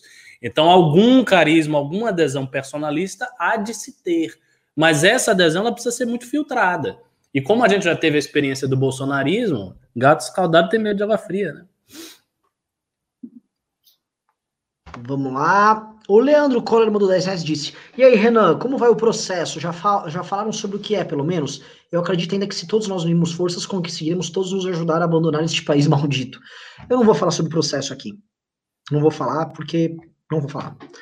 Patrick Medeiros mandou 2 reais e disse: Me dá um pouquinho do money, Marcelo 10K. Draxis mandou 10 reais e disse: Renan, acho que é momento, é momentâneo esse marasmo. O Bozo perde no long run. Ele não tem mídia. É o que a gente sempre falou. A paulada econômica foi muito grande para a classe média, mas nas eleições deste ano vocês terão mais relevância. Eu, é um ponto que eu, que eu concordo, tá? É, o público que é, está desengajado e que está com menos esperança hoje é, inclusive, a maioria. A maioria da classe média. Todas as pesquisas mostram isso. Só que as pessoas estão desesperançosas. É, são duas coisas diferentes. A eleição é boa porque ela ajuda a renovar esperanças. Anderley Pastel mandou 10 reais, disse, estou entendendo nada, mas toma 10, obrigado. Rose Kish mandou 500 ienes, muito obrigado. Ticiano Chical mandou 5 reais, muito obrigado. Vederson de Paulo mandou 2, disse, a revolta será contra o Estado usando Bitcoin, não acho. Ismael Luiz Gross mandou 5 reais, disse, Marcelo, qual o limite da Bolsa? que não tem limite, né, Marcelão? Não, não, não tem limite. Rapidão, Rafael... rapidão, rapidão, rapidão a gente devia criticar muito mais o Whindersson Nunes, que tem um milhão de seguidores a mais que o Felipe Neto, não fala porra nenhuma sobre nada, sobre desmaldo de Bolsonaro, sobre política, fica lá, ai, eu odeio todos os políticos, parem de me dar RT políticos, do que o Felipe Neto que se posiciona, mano. O Whindersson Nunes que deveria merecer nosso ódio por ficar lá com toda a comunicação, fica lá, eu odeio políticos, política é uma merda, blá blá. É, é, o Whindersson, é por causa de Whindersson Nunes que a gente fica elegendo Tiririca e Tirulipa, amigo dele, que a gente fica elegendo Bolsonaro, e por que ninguém critica o Whindersson? Ele merece 10 mil vezes mais crítica que o Felipe Neto. Nossa, mas, eu, eu, pô, é raro discordar do Ravena, é, mas não. Porque ele não fala nada de política? Mas Exato. É ele é uma. Ele é um artista, ele entende que o entendimento. Ele tá falando sério? Não, tô falando sério. Lá, não, tô falando Bom, sério, o cara foi o maior influenciador do Brasil. Não tem sentido, tá dizendo. Ele é um artista, ele acha que o entendimento dele é inferior, ele não deve se meter com coisas políticas, é isso. Porra, o cara não tem que contribuir um mínimo para o país no debate? Pô, o cara tem o alcance, pra, o cara fala para 40 milhões de pessoas, ele tem esse Mas tem, ele é humorista. É. Ele é humorista. É humorista. O cara fala para 40 milhões de pessoas, o cara não podia contribuir um mínimo para a sociedade? Pode ficar lá Mas, falando mas, política? mas, Ravena, tenta pensar o seguinte, cara. Pra gente chegar nos raciocínios que a gente chega, e eu acho que a gente contribui no debate e tal, tem que pensar muito, e às vezes a gente erra. Às vezes a gente erra, dá umas bolas longe e tal. Muita gente, grandes pensadores erram, grandes é, é, intelectuais públicos erram. Imagina o Whindersson Nunes que ele não pensa nisso. É, também acho. Eu acho que ele se reserva tipo ele não quer confusão pro lado acha dele. que né? tá pregando uma hiperpolitização da vida? O Whindersson Nunes tem que fazer as outras pessoas darem risada, o Neymar tem que chutar a bola, a fulano tem que rebolar. Às vezes uma pessoa gosta de política, ela vai lá e ela começa, a pessoa vai ter um interesse natural, né? Agora, em geral, os artistas, isso aconteceu muito nos Estados Unidos, os artistas quando começam a entrar nesse jogo, é merda atrás de merda. É merda, é, é muito ruim, assim, é um negócio feio. E eu acho que a gente não precisa dele para conseguir vencer. Não acho necessário. Eu acho que sim, é uma falta de dever cívico quando o cara tem um alcance desse um microfone desse tamanho. É o cara não utilizar desse microfone para, no mínimo, politizar as pessoas. Eu, particularmente, acho ruim, mas assim, beleza, o cara tá no direito dele ficar lá fazendo piada ruim, para mim as piadas são muito ruins, mas tá lá no direito dele. Agora, porra, o cara podia fazer um pouco a mais pelo país, ao invés de ficar lá ah, no, Twitter, no Twitter o dia inteiro, ah, odeio política, odeio políticos, políticos, parem de dar retweet, parem de sei lá. Acho que esse cara, ele deveria ser muito mais execrado do debate público que o Felipe Neto. Pior que não. O, o, o, o Felipe Neto, ele tá trazendo um, um, um caminho pro debate público brasileiro que eu acho que, assim, eu tenho um pouco de medo, tá? O Felipe Neto, quando puder te cancelar, ele vai te cancelar com gosto. Com gosto. Vai, não vai nos cancelar a todos com gosto. Né? O Felipe tá trazendo outra, outra esquerda pro game aí, com uma outra. O Felipe tá trazendo a nata da cultura do cancelamento é, pro, pro jogo aqui pro Brasil. E, e, e assim, e os grandes nomes do jornalismo brasileiro abrindo as portas assim, ó, venha, estenda o tapete aí pra esse cara. Aí ele vem imitando, ó, oh, foca. O fato dele xingar o Bolsonaro, cara, pô, xingar o Bolsonaro é mó fácil, qualquer, qualquer um consegue xingar o Bolsonaro. Não torna ele muito bom. Eu, eu, eu tenho muitas preocupações com isso. Tá? A, gente vai, a chance de virar um idiocracy é bem grande. Rafael mandou 8 reais e disse: O que vocês têm a dizer sobre a pesquisa que indica o aumento da popularidade do Bolsonaro? O que leva alguém a rejeitar o Bolsonaro e depois voltar a apoiar? Bem rápido, cara, a gente já comentou em alguns grupos nossos. Primeira coisa, as pessoas estão. É, a, a, houve o pico em vários lugares da pandemia, e eu acho que São Paulo é um caso. E as pessoas estão querendo voltar a trabalhar, a vida está querendo andar, as pessoas normalizaram o coronavírus. Boa parte da população está recebendo coronavírus, isso aumenta a popularidade dele, mas mesmo entre quem repudiava o Bolsonaro, esse repúdio diminuiu. A vida andou e ele também parou de falar merda. Tacos mandou 50 reais disse: a live está realmente excelente, muita informação e discussão de altíssima qualidade. Deixa eu acelerar aqui que tem bastante pimbinha. Vamos lá. Ed mandou 10. Muito obrigado, viu, Tabacou? Tacos, quer dizer, Tabacou é uma loja de tapete. Ed mandou 10 reais disse: Calma, Renan, ouvi dizer que o Bolsossauro tem chance de ser reeleito. O que vocês acham dessa possibilidade? Trágica. Lucas Radit mandou 5 reais e disse: Renan, o grupo de zap do Novo pediu para você fazer um curso de comunicação não violenta. Capitalismo e liberdade é uma boa introdução ao liberalismo. Eu me comunico de forma violenta? É, eu, vi, eu vi esse comentário, eu tô nesse grupo também, que a gente tá com o Luca Radit, chama Twitter Laranja, e teve alguém que falou assim, cara, o Renan é um gênio do caralho, só que, mano, ele se comunica de forma muito violenta, afastando as pessoas. Então, quando ele chama a, a, os seguidores do, do Moro de gados é, moristas, sei lá, alguma coisa assim, ele afasta as pessoas, aprender a se comunicar de forma não violenta. Aliás, é uma crítica recorrente aqui, viu, Renan? É verdade, eu vou parar. Eu vou parar, assim, eu, vou, eu, eu, eu acho que, no geral, atrapalho muito o MBL. Eu sou muito. É, vai se fuder, vai se fuder. Você, você tá falando mais merda do que eu defendendo o Felipe Neto, velho, agora. É, não, não, mas eu sou muito pouco. Assim, é estranho porque eu sou um cara diplomático, eu converso com muita gente de bastidor, mas eu eventualmente eu sou, eu sou muito. Minha retórica não é muito ajustada, tem que polir um pouco minha retórica. O Arthur, por exemplo, me dá um banho nisso aí. Eduardo Vinícius mandou 10 reais disse: Não, o Brasil. Não, o Brasil não merece mais nossa luta. Todos os nossos segmentos políticos estão perdidos. A esquerda, a direita conservadora e até mesmo nós liberais, que estamos órfãos. Acho que todo mundo vai ter que rever muita coisa, tá? Porque é a morte. A, a começar, a utopia da esquerda brasileira tá morta também. Já começa pela morte da utopia deles. Aí todas as utopias que a direita trouxe morreram. Anderley Pastrão mandou 10 reais e disse: Eu falei para vocês que o cara ia gestaparizar pro nosso lado pro pessoal ficar com medo de doar. Eu não tenho grana. O único advogado que conheço são os que me ligam cobrando dívida atrasada. Oh, Bem-vindo. Welcome to my life. Eduardo Vinícius mandou 5 reais e disse: Dura ter motivação para lutar diante da geração Felipe Neto, filha da geração Paulo Freire. É, esse cara aqui, mano, mesclou coisas aí. Vamos lá, Bruno Costa mandou 5 reais e disse: Democrats, corrente majoritária, nada de a, ao caso de Cortez ou Bernie, acreditam no livre comércio, mas com redes de proteção social, impostos altos, etc. Sim, Luca Radit mandou mais cincão e disse: com a polarização dominando a futuro no liberalismo, Ricardo, porque historicamente liberais são submissos a projetos conservadores ou sociais-democratas? A primeira parte já foi respondida antes de entrar na live, né? Antes de entrar aqui, mas já já, já teve aqui na live, mas, Ricardo, liberais são submissos a projetos conservadores ou social-democratas? Não, eu não acho que historicamente liberais são submissos a projetos conservadores de modo algum. Os liberais destruíram a ordem do antigo regime. Isso aí foi o feito mais revolucionário, submisso e, e modificador da história humana da modernidade toda. Então, não acho que historicamente seja assim. Eu, eu acho que é, assim, a, a, sua leitura do que é o liberalismo precisa se ampliar para entender, por exemplo, que é toda essa ordem ocidental que eu descrevi, ela é uma ordem essencialmente liberal, ainda que de um liberalismo progressista. Mas ela não é uma ordem não liberal. Vamos lá, o Thiago Rodrigues mandou cincão e disse: Vocês acham que esse engajamento mundial contra os mais ricos pode afetar grandes desenvolvimentos como os carros elétricos, investimento espacial, etc? Eu acho que não. Acho que são. Não vejo isso, isso sendo brecado, não. Até porque isso pode acontecer nos países onde os ricos não vão ter problema para operar, como por exemplo a China. Exato, o Estado faz. Sim. Valdir Castaldelli mandou 20 reais e disse: Sobre a China, se tem gente que reclamou do imperialismo americano, esperem para ver o imperialismo de um país que está cagando pro meio ambiente, não tá nem aí para seres humanos e principalmente que não tá nem aí para privacidade. Ricardo, eu vou jogar essa batata quente para você e o seu hum. mundo islâmico. Cadê a solidariedade do mundo islâmico com os uigurs?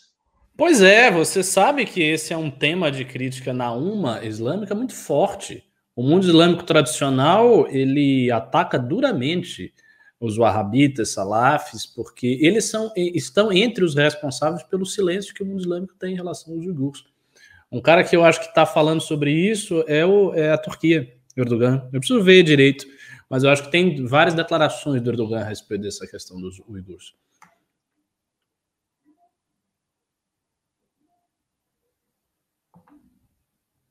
Pera, deixa eu ver aqui que eu me perdi o fio da meada aqui. Deixa eu voltar, voltar, voltar, voltar, voltar, voltar, voltar. Caralho, mano, tem mais uns. Quantos pimbas pra ler? Não. Pera, não é possível. Não, não, não, não, não. Pera. Beleza. Kilder Costa mandou 5 reais disse: Vocês vislumbram a possibilidade de uma guerra mundial envolvendo a China e países liberais nos próximos anos? Rápido, sim ou não? Sim. Nos próximos anos, não. Uma guerra, guerra? Guerra, guerra. Yeah, Sérgio Murilo mandou 10 reais disse: O Arthur tem chance de ganhar em São Paulo? Se ele ganhar, pode ser o início da criação de uma estrutura de poder alternativa para a direita? O Arthur tem chance de ganhar. E as pessoas só vão entender a candidatura do Arthur quando começar a campanha. As pessoas ainda não entenderam a candidatura do Arthur. A candidatura do Arthur vai fazer sentido quando as pessoas entenderem quando a campanha, quando a campanha entrar, começar a rodar. Infelizmente, as pessoas estão tão desmotivadas com política que ninguém está falando das eleições municipais e tampouco de política municipal. Mas você não descobriu que é o Arthur e a candidatura dele lá. Lembrando o seguinte, o Arthur está é, nas pesquisas recentes, nos cenários prováveis, que, por exemplo, não tem o da Atena tal, com 4%. Isso é mais do que o Witzel tinha, mais do que o Zema tinha, era o que o Dória tinha quando, nessa mesma época, concorria a prefeito de São Paulo. Azura mandou 20 reais e disse: A live de hoje tá baluda, hein? Análises excelentes, parabéns. Muito obrigado, ela tá maravilhosa mesmo. Só não gosto desse seu nome aí, porque você, são, você é o demônio no hinduísmo. Tá? Você são. Cuidado, vocês são seres perigosos aí. Taninha Moreira mandou 8 dólares australianos e disse: Meninos, quer saber o motivo de deletar as lives? Eu não consigo assistir na hora. Por favor, alguma chance de deixar pelo menos 24 horas no ar? 24 horas no ar, não. E por que não? Porque estraga o algoritmo do canal.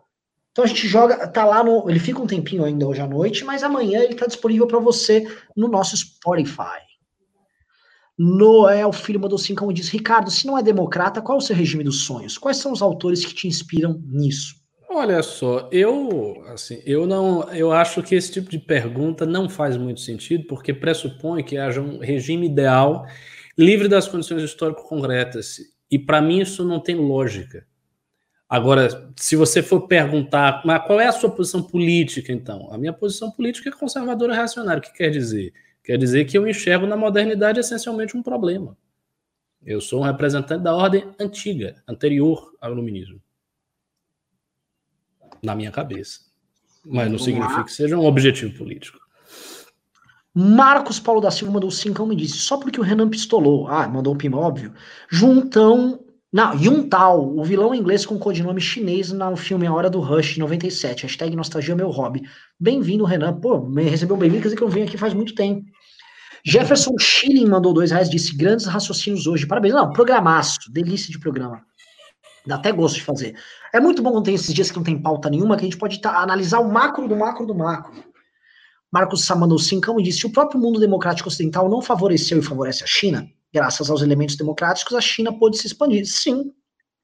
Foi a própria competição do capitalismo que, em busca de lugares para produzir mais barato, gerou o um monstro que vai engolir, a sociedade liberal, que jurava que era capitalista e democrata. Anderley Pastelo mandou 10 reais e disse: qualquer civilização caminha para a democracia. For, foram as liberdades individuais que criaram as inovações no Ocidente. China se desenvolveu escorada na tecnologia e, e ciência ocidental. Tá aí um, um, belo ponto. É que a gente está usando muito o exemplo nosso aqui do Ocidente, né? É, mas aí é que está. Assim, essa é uma tese, cara. O que você está falando é uma tese que tem defensores importantes, sociólogos, historiadores. Não é, não é uma tese absurda. É a tese de que a modernização é um processo unitário e que possui várias dimensões, entre as quais a institucionalidade política. Eu não acredito nessa tese. Eu acredito numa outra tese que diz que há um processo de modernização, só que existe um extrato mais profundo, que é tecnológico, econômico, industrial, e a institucionalidade política é um aspecto mais acidental, que pode estar presente ou não. É a tese, por exemplo, do Niall Ferguson, do, do Samuel Huntington, de alguns politólogos americanos. Eu ia citar, o, o Niall Ferguson, no livro Civilização, ele cita dos seis grandes aplicativos que o Ocidente teve para poder crescer. E são. No... E cita a democracia. Fangman, ó. Não é na ele cita a democracia. Hã? E ele cita a democracia. Um dos pilares Mas é a não... democracia. Só que ele explica, ele explica nesse livro ele diz que existe um desenvolvimento do capitalismo asiático que aparentemente está deixando a democracia de lado Sim. e que talvez. É o que ele coloca como desafio no final, né? Ele deixa essa dúvida no final. Civilização é bom? É melhor que Praça Torre? É, eu acho que assim, eu, eu li os dois, dele eu li o Civilização Praça Torre e eu tô com um livro sobre a, a, as guerras no começo do século XX lá para ler, mas não li ainda. É, Civilização é melhor do que Praça Torre. São um livro bem legal para esses debates. É, é, um livro gostoso de ler. Ainda que eu acho para ser a torre para a gente fazer análise mais de hoje em dia, eu acho mais, uhum. mais, mais necessário. Praça Torre foi um livro que envelheceu bem na minha cabeça. A leitura não foi tão prazerosa, mas envelheceu bem. É porque ele tem muitos, muitas estatísticas, né? Ele vem com muito, ah, muito gráfico também, mas é legal. Flávio Schmael mandou 5 dólares e disse: Pergunte pra, pergunta para os três, principalmente para o Renan. Se tivessem que escolher entre Bolsonaro e em quem votariam? E entre Trump e Biden? curioso. Pergunta difícil demais. Difícil demais. É, eu não acho, acho que o Ciro tá levando uma alcunha de um democrata aí e tal, muito de graça. Muito de graça. O Ciro tem um temperamento é, antidemocrático na gênese dele. Tá? Na persona, na persona dele. Você não vai fazer ele mudar a personalidade dele assim fácil. Ao mesmo tempo, o partido político dele e o grupo político dele vivem da democracia há muito tempo. Eles estão estruturados dentro da, da democracia. Seria um, um, duelo entre esses dois, é um duelo entre dois projetos que eu não confio. Como é que eu posso cravar aqui? Eu não sei. No, no, escuro, no escurinho da urna, eu não sei o que eu, que eu faria. O que, que vocês dizem? Eu sou com o Biden, velho. Eu acho, uh, em termos de democracia, os dois são tão antidemocráticos quanto, mas pelo menos o Bolsonaro tem alguma parte de direcionamento econômico uh, no sentido que eu gosto. Acho que o, o Ciro, é, ele além de ter um direcionamento oposto, ele seria mais competente em colocar esse direcionamento em prática, né? Então, provavelmente, a economia ia para um rumo uh, muito diferente do que eu acredito. Entre Biden e Trump, iria de Biden, porque, primeiro, ele é mais liberal que o Trump, né? Tanto é que as ações americanas começaram um rally muito grande depois que ele uh, começou a abrir ali uma vantagem muito grande em relação ao Trump nas pesquisas. O Trump ele está se mostrando cada vez mais intervencionista, cada vez mais nacionalista, e na parte de costumes não precisa nem falar, né? Biden é ainda mais liberal que o Trump. Né? É, claro, Biden ainda tem aquelas coisas, aquelas teses, ah, vamos taxar grandes fortunas, mas coisas que não vai passar pelo Congresso americano. Então, assim, eu ficaria bastante seguro com o voto no Biden em vez do Trump. Ah, Ricardo, tá mudo? Eu votaria no Trump e votaria no Ciro. Eita, eu sou Bolso Biden e o, e o Ricardo é Ciro Trump. Nossa, assim, a gente foi bem diferente entre a gente. Agora, assim, então, detalhe: é, para votar no Ciro, teria que ver a posição exatamente do MBL com o Ciro, entendeu? Se tivesse uma posição de convívio minimamente civilizado, votaria no Ciro ao invés de votar no Bolsonaro. E isso é muito importante, essa parte do convívio com o movimento. O Bolsonaro, ele impede qualquer convívio democrático. Esse é um problema grave que não dá para ser ignorado. O cara Se é um pudesse... inimigo na presidência. É, Literalmente isso. É, é, coisa que a gente não teve no PT, esse nível de, de absurdo, tá? Mostrando quão, quão, quão frágil a democracia. Assim, isso dá um tema para uma outra live, não vou me estender aqui, mas para mim o Brasil é uma briga de facções pelo controle do aparato repressivo e investigativo do Estado. O Brasil hoje é isso. Você tem STF, você tem lavajatismo, você tem Bolsonaro, você tem establishment, você tem várias forças concorrendo para saber quem investiga a tua vida. É isso. É. Agora, entre o PT e Bolsonaro, eu voto em Bolsonaro. Também. Bolsonaro, não, não voto no PT. Diego Savenhano mandou 18,90 e disse: O que vocês acham do Hulk? Me parece ser o melhor nome da esquerda, entende a importância de uma agenda reformista aliados com políticas sociais. O Hulk ele é, ele é dentro da esquerda, e eu coloco ele na, na esquerda mesmo, ele, é um, ele seria talvez o melhor nome no campo das ideias ali e tal, mas o Hulk não tem, ao meu ver, a menor chance de ganhar a eleição. Cara, eu, eu, eu realmente queria entender. Não queria entender, eu até entendo porque colocam o Hulk no espectro da esquerda, em que pese ele ter dado uma entrevista recentemente falando mal da taxação de grandes fortunas, falando que o capital ia sair daqui, em que pese ele ter sido assessorado pelo Paulo Guedes em 2018, antes do Paulo Guedes migrar e desistir da candidatura aí para a candidatura do, do, do, Bolsonaro, em que pese ele ter falado na entrevista para a revista Playboy de que o maior problema do Brasil eram os altos impostos. Então, quer dizer, isso para mim são três declarações de alguém tipicamente de direita. Ah, não, mas o irmão dele é gay, ele não odeia gays, aí o cara é de esquerda. Só, só se foi isso. Eu não, não consigo ver o Hulk na esquerda, me perdoem os radicais.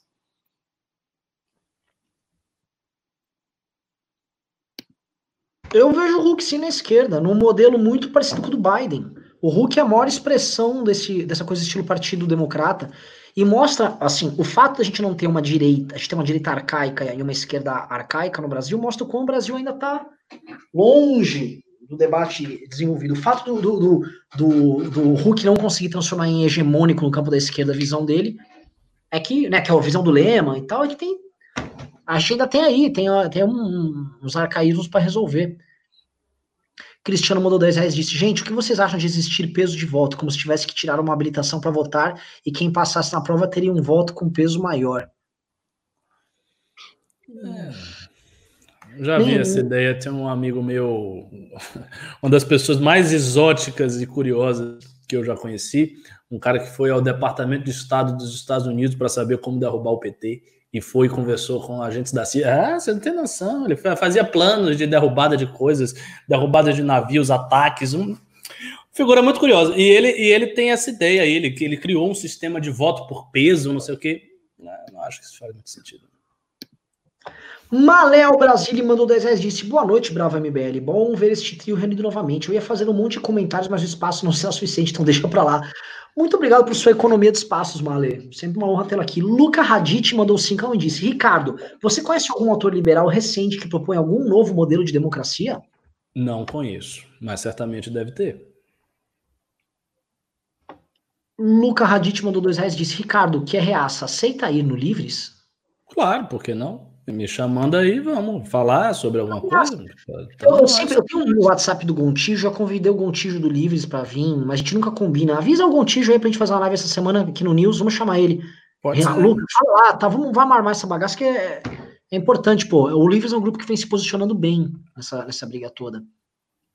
Marcos Paulo da Silva mandou dois reais disse, disse, insisto, Mandetta ou Amoedo na presidência barra Moro no STF.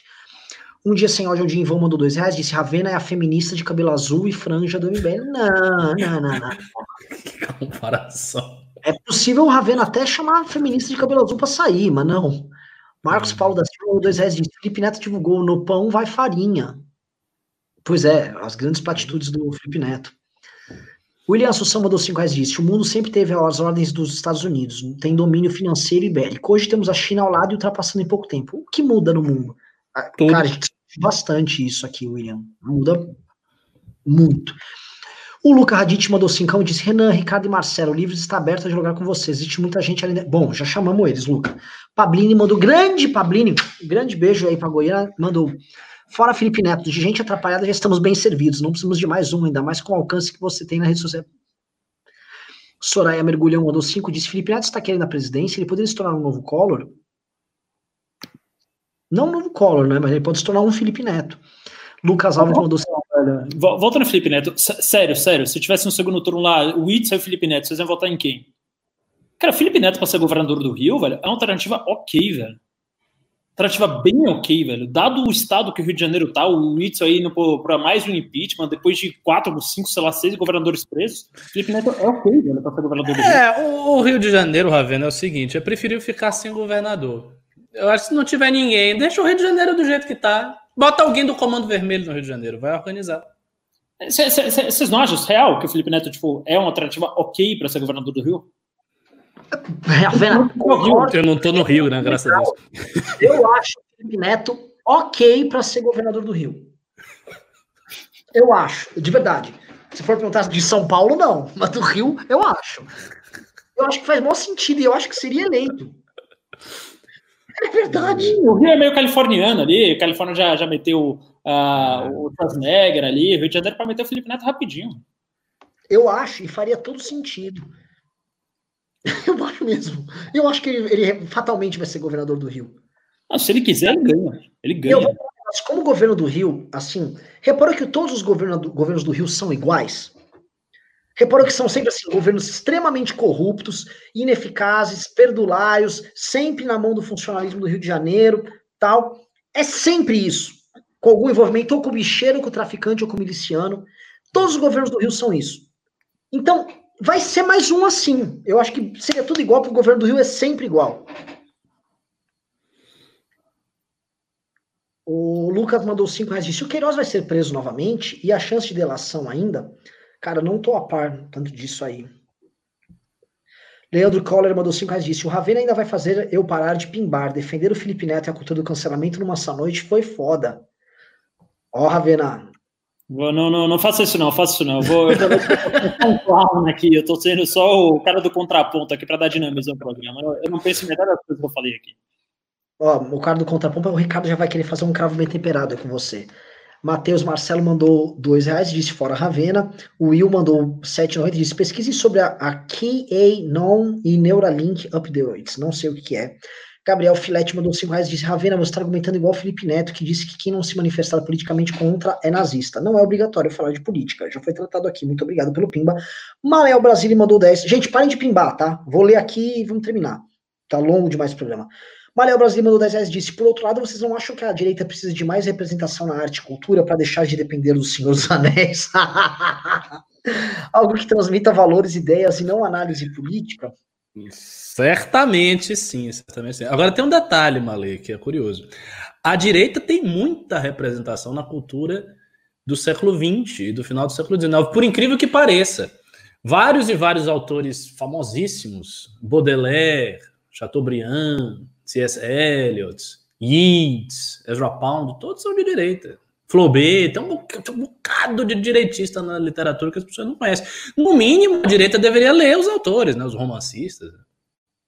Pelo menos, você não vai produzir contemporaneamente nada que leia. Cara, aqui, aqui, como o programa tá maravilhoso, eu vou entrar nisso com o raciocínio que eu tava tendo, né?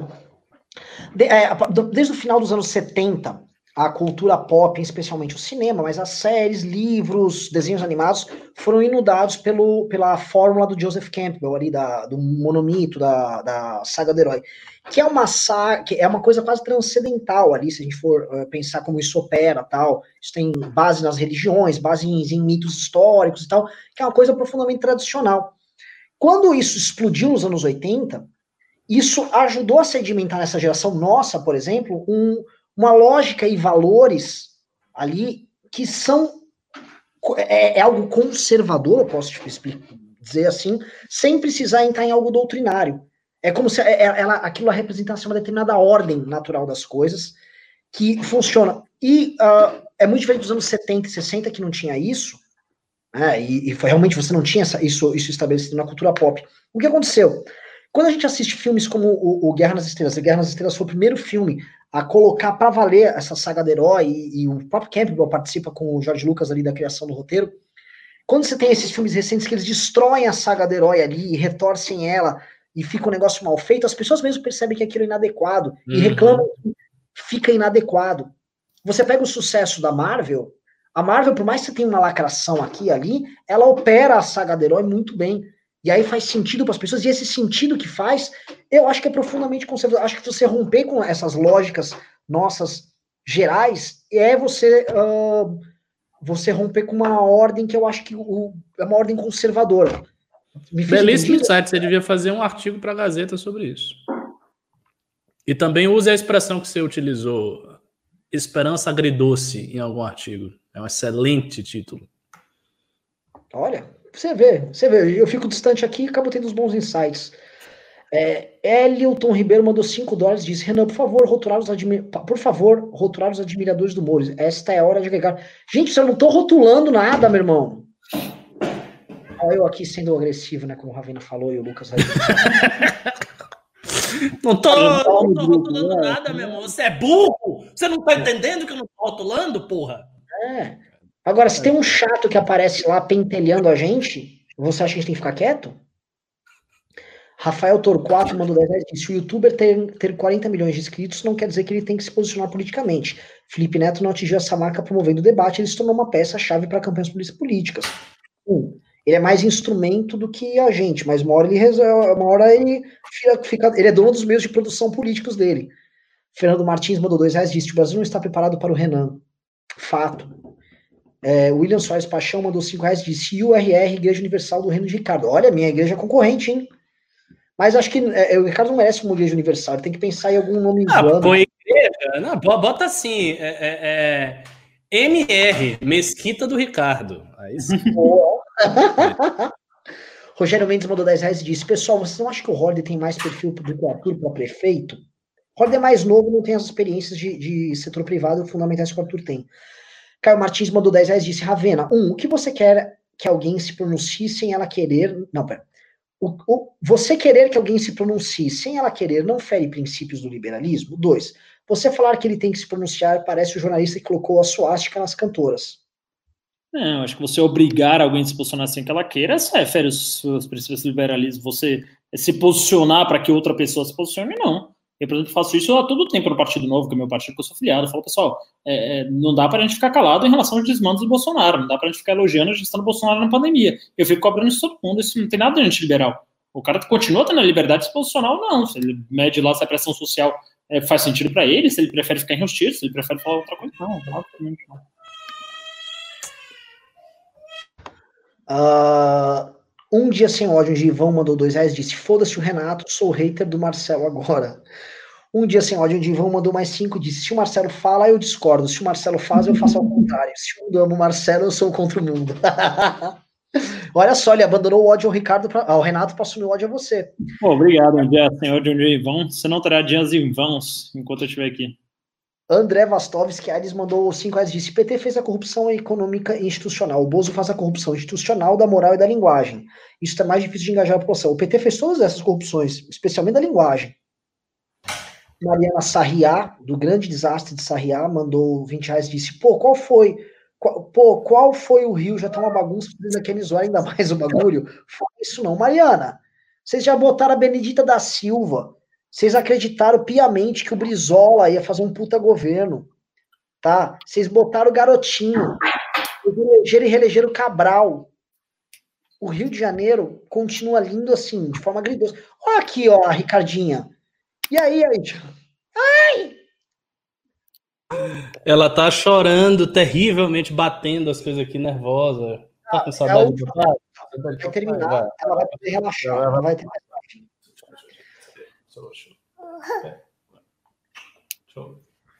Cara, mas ela cresceu, hein?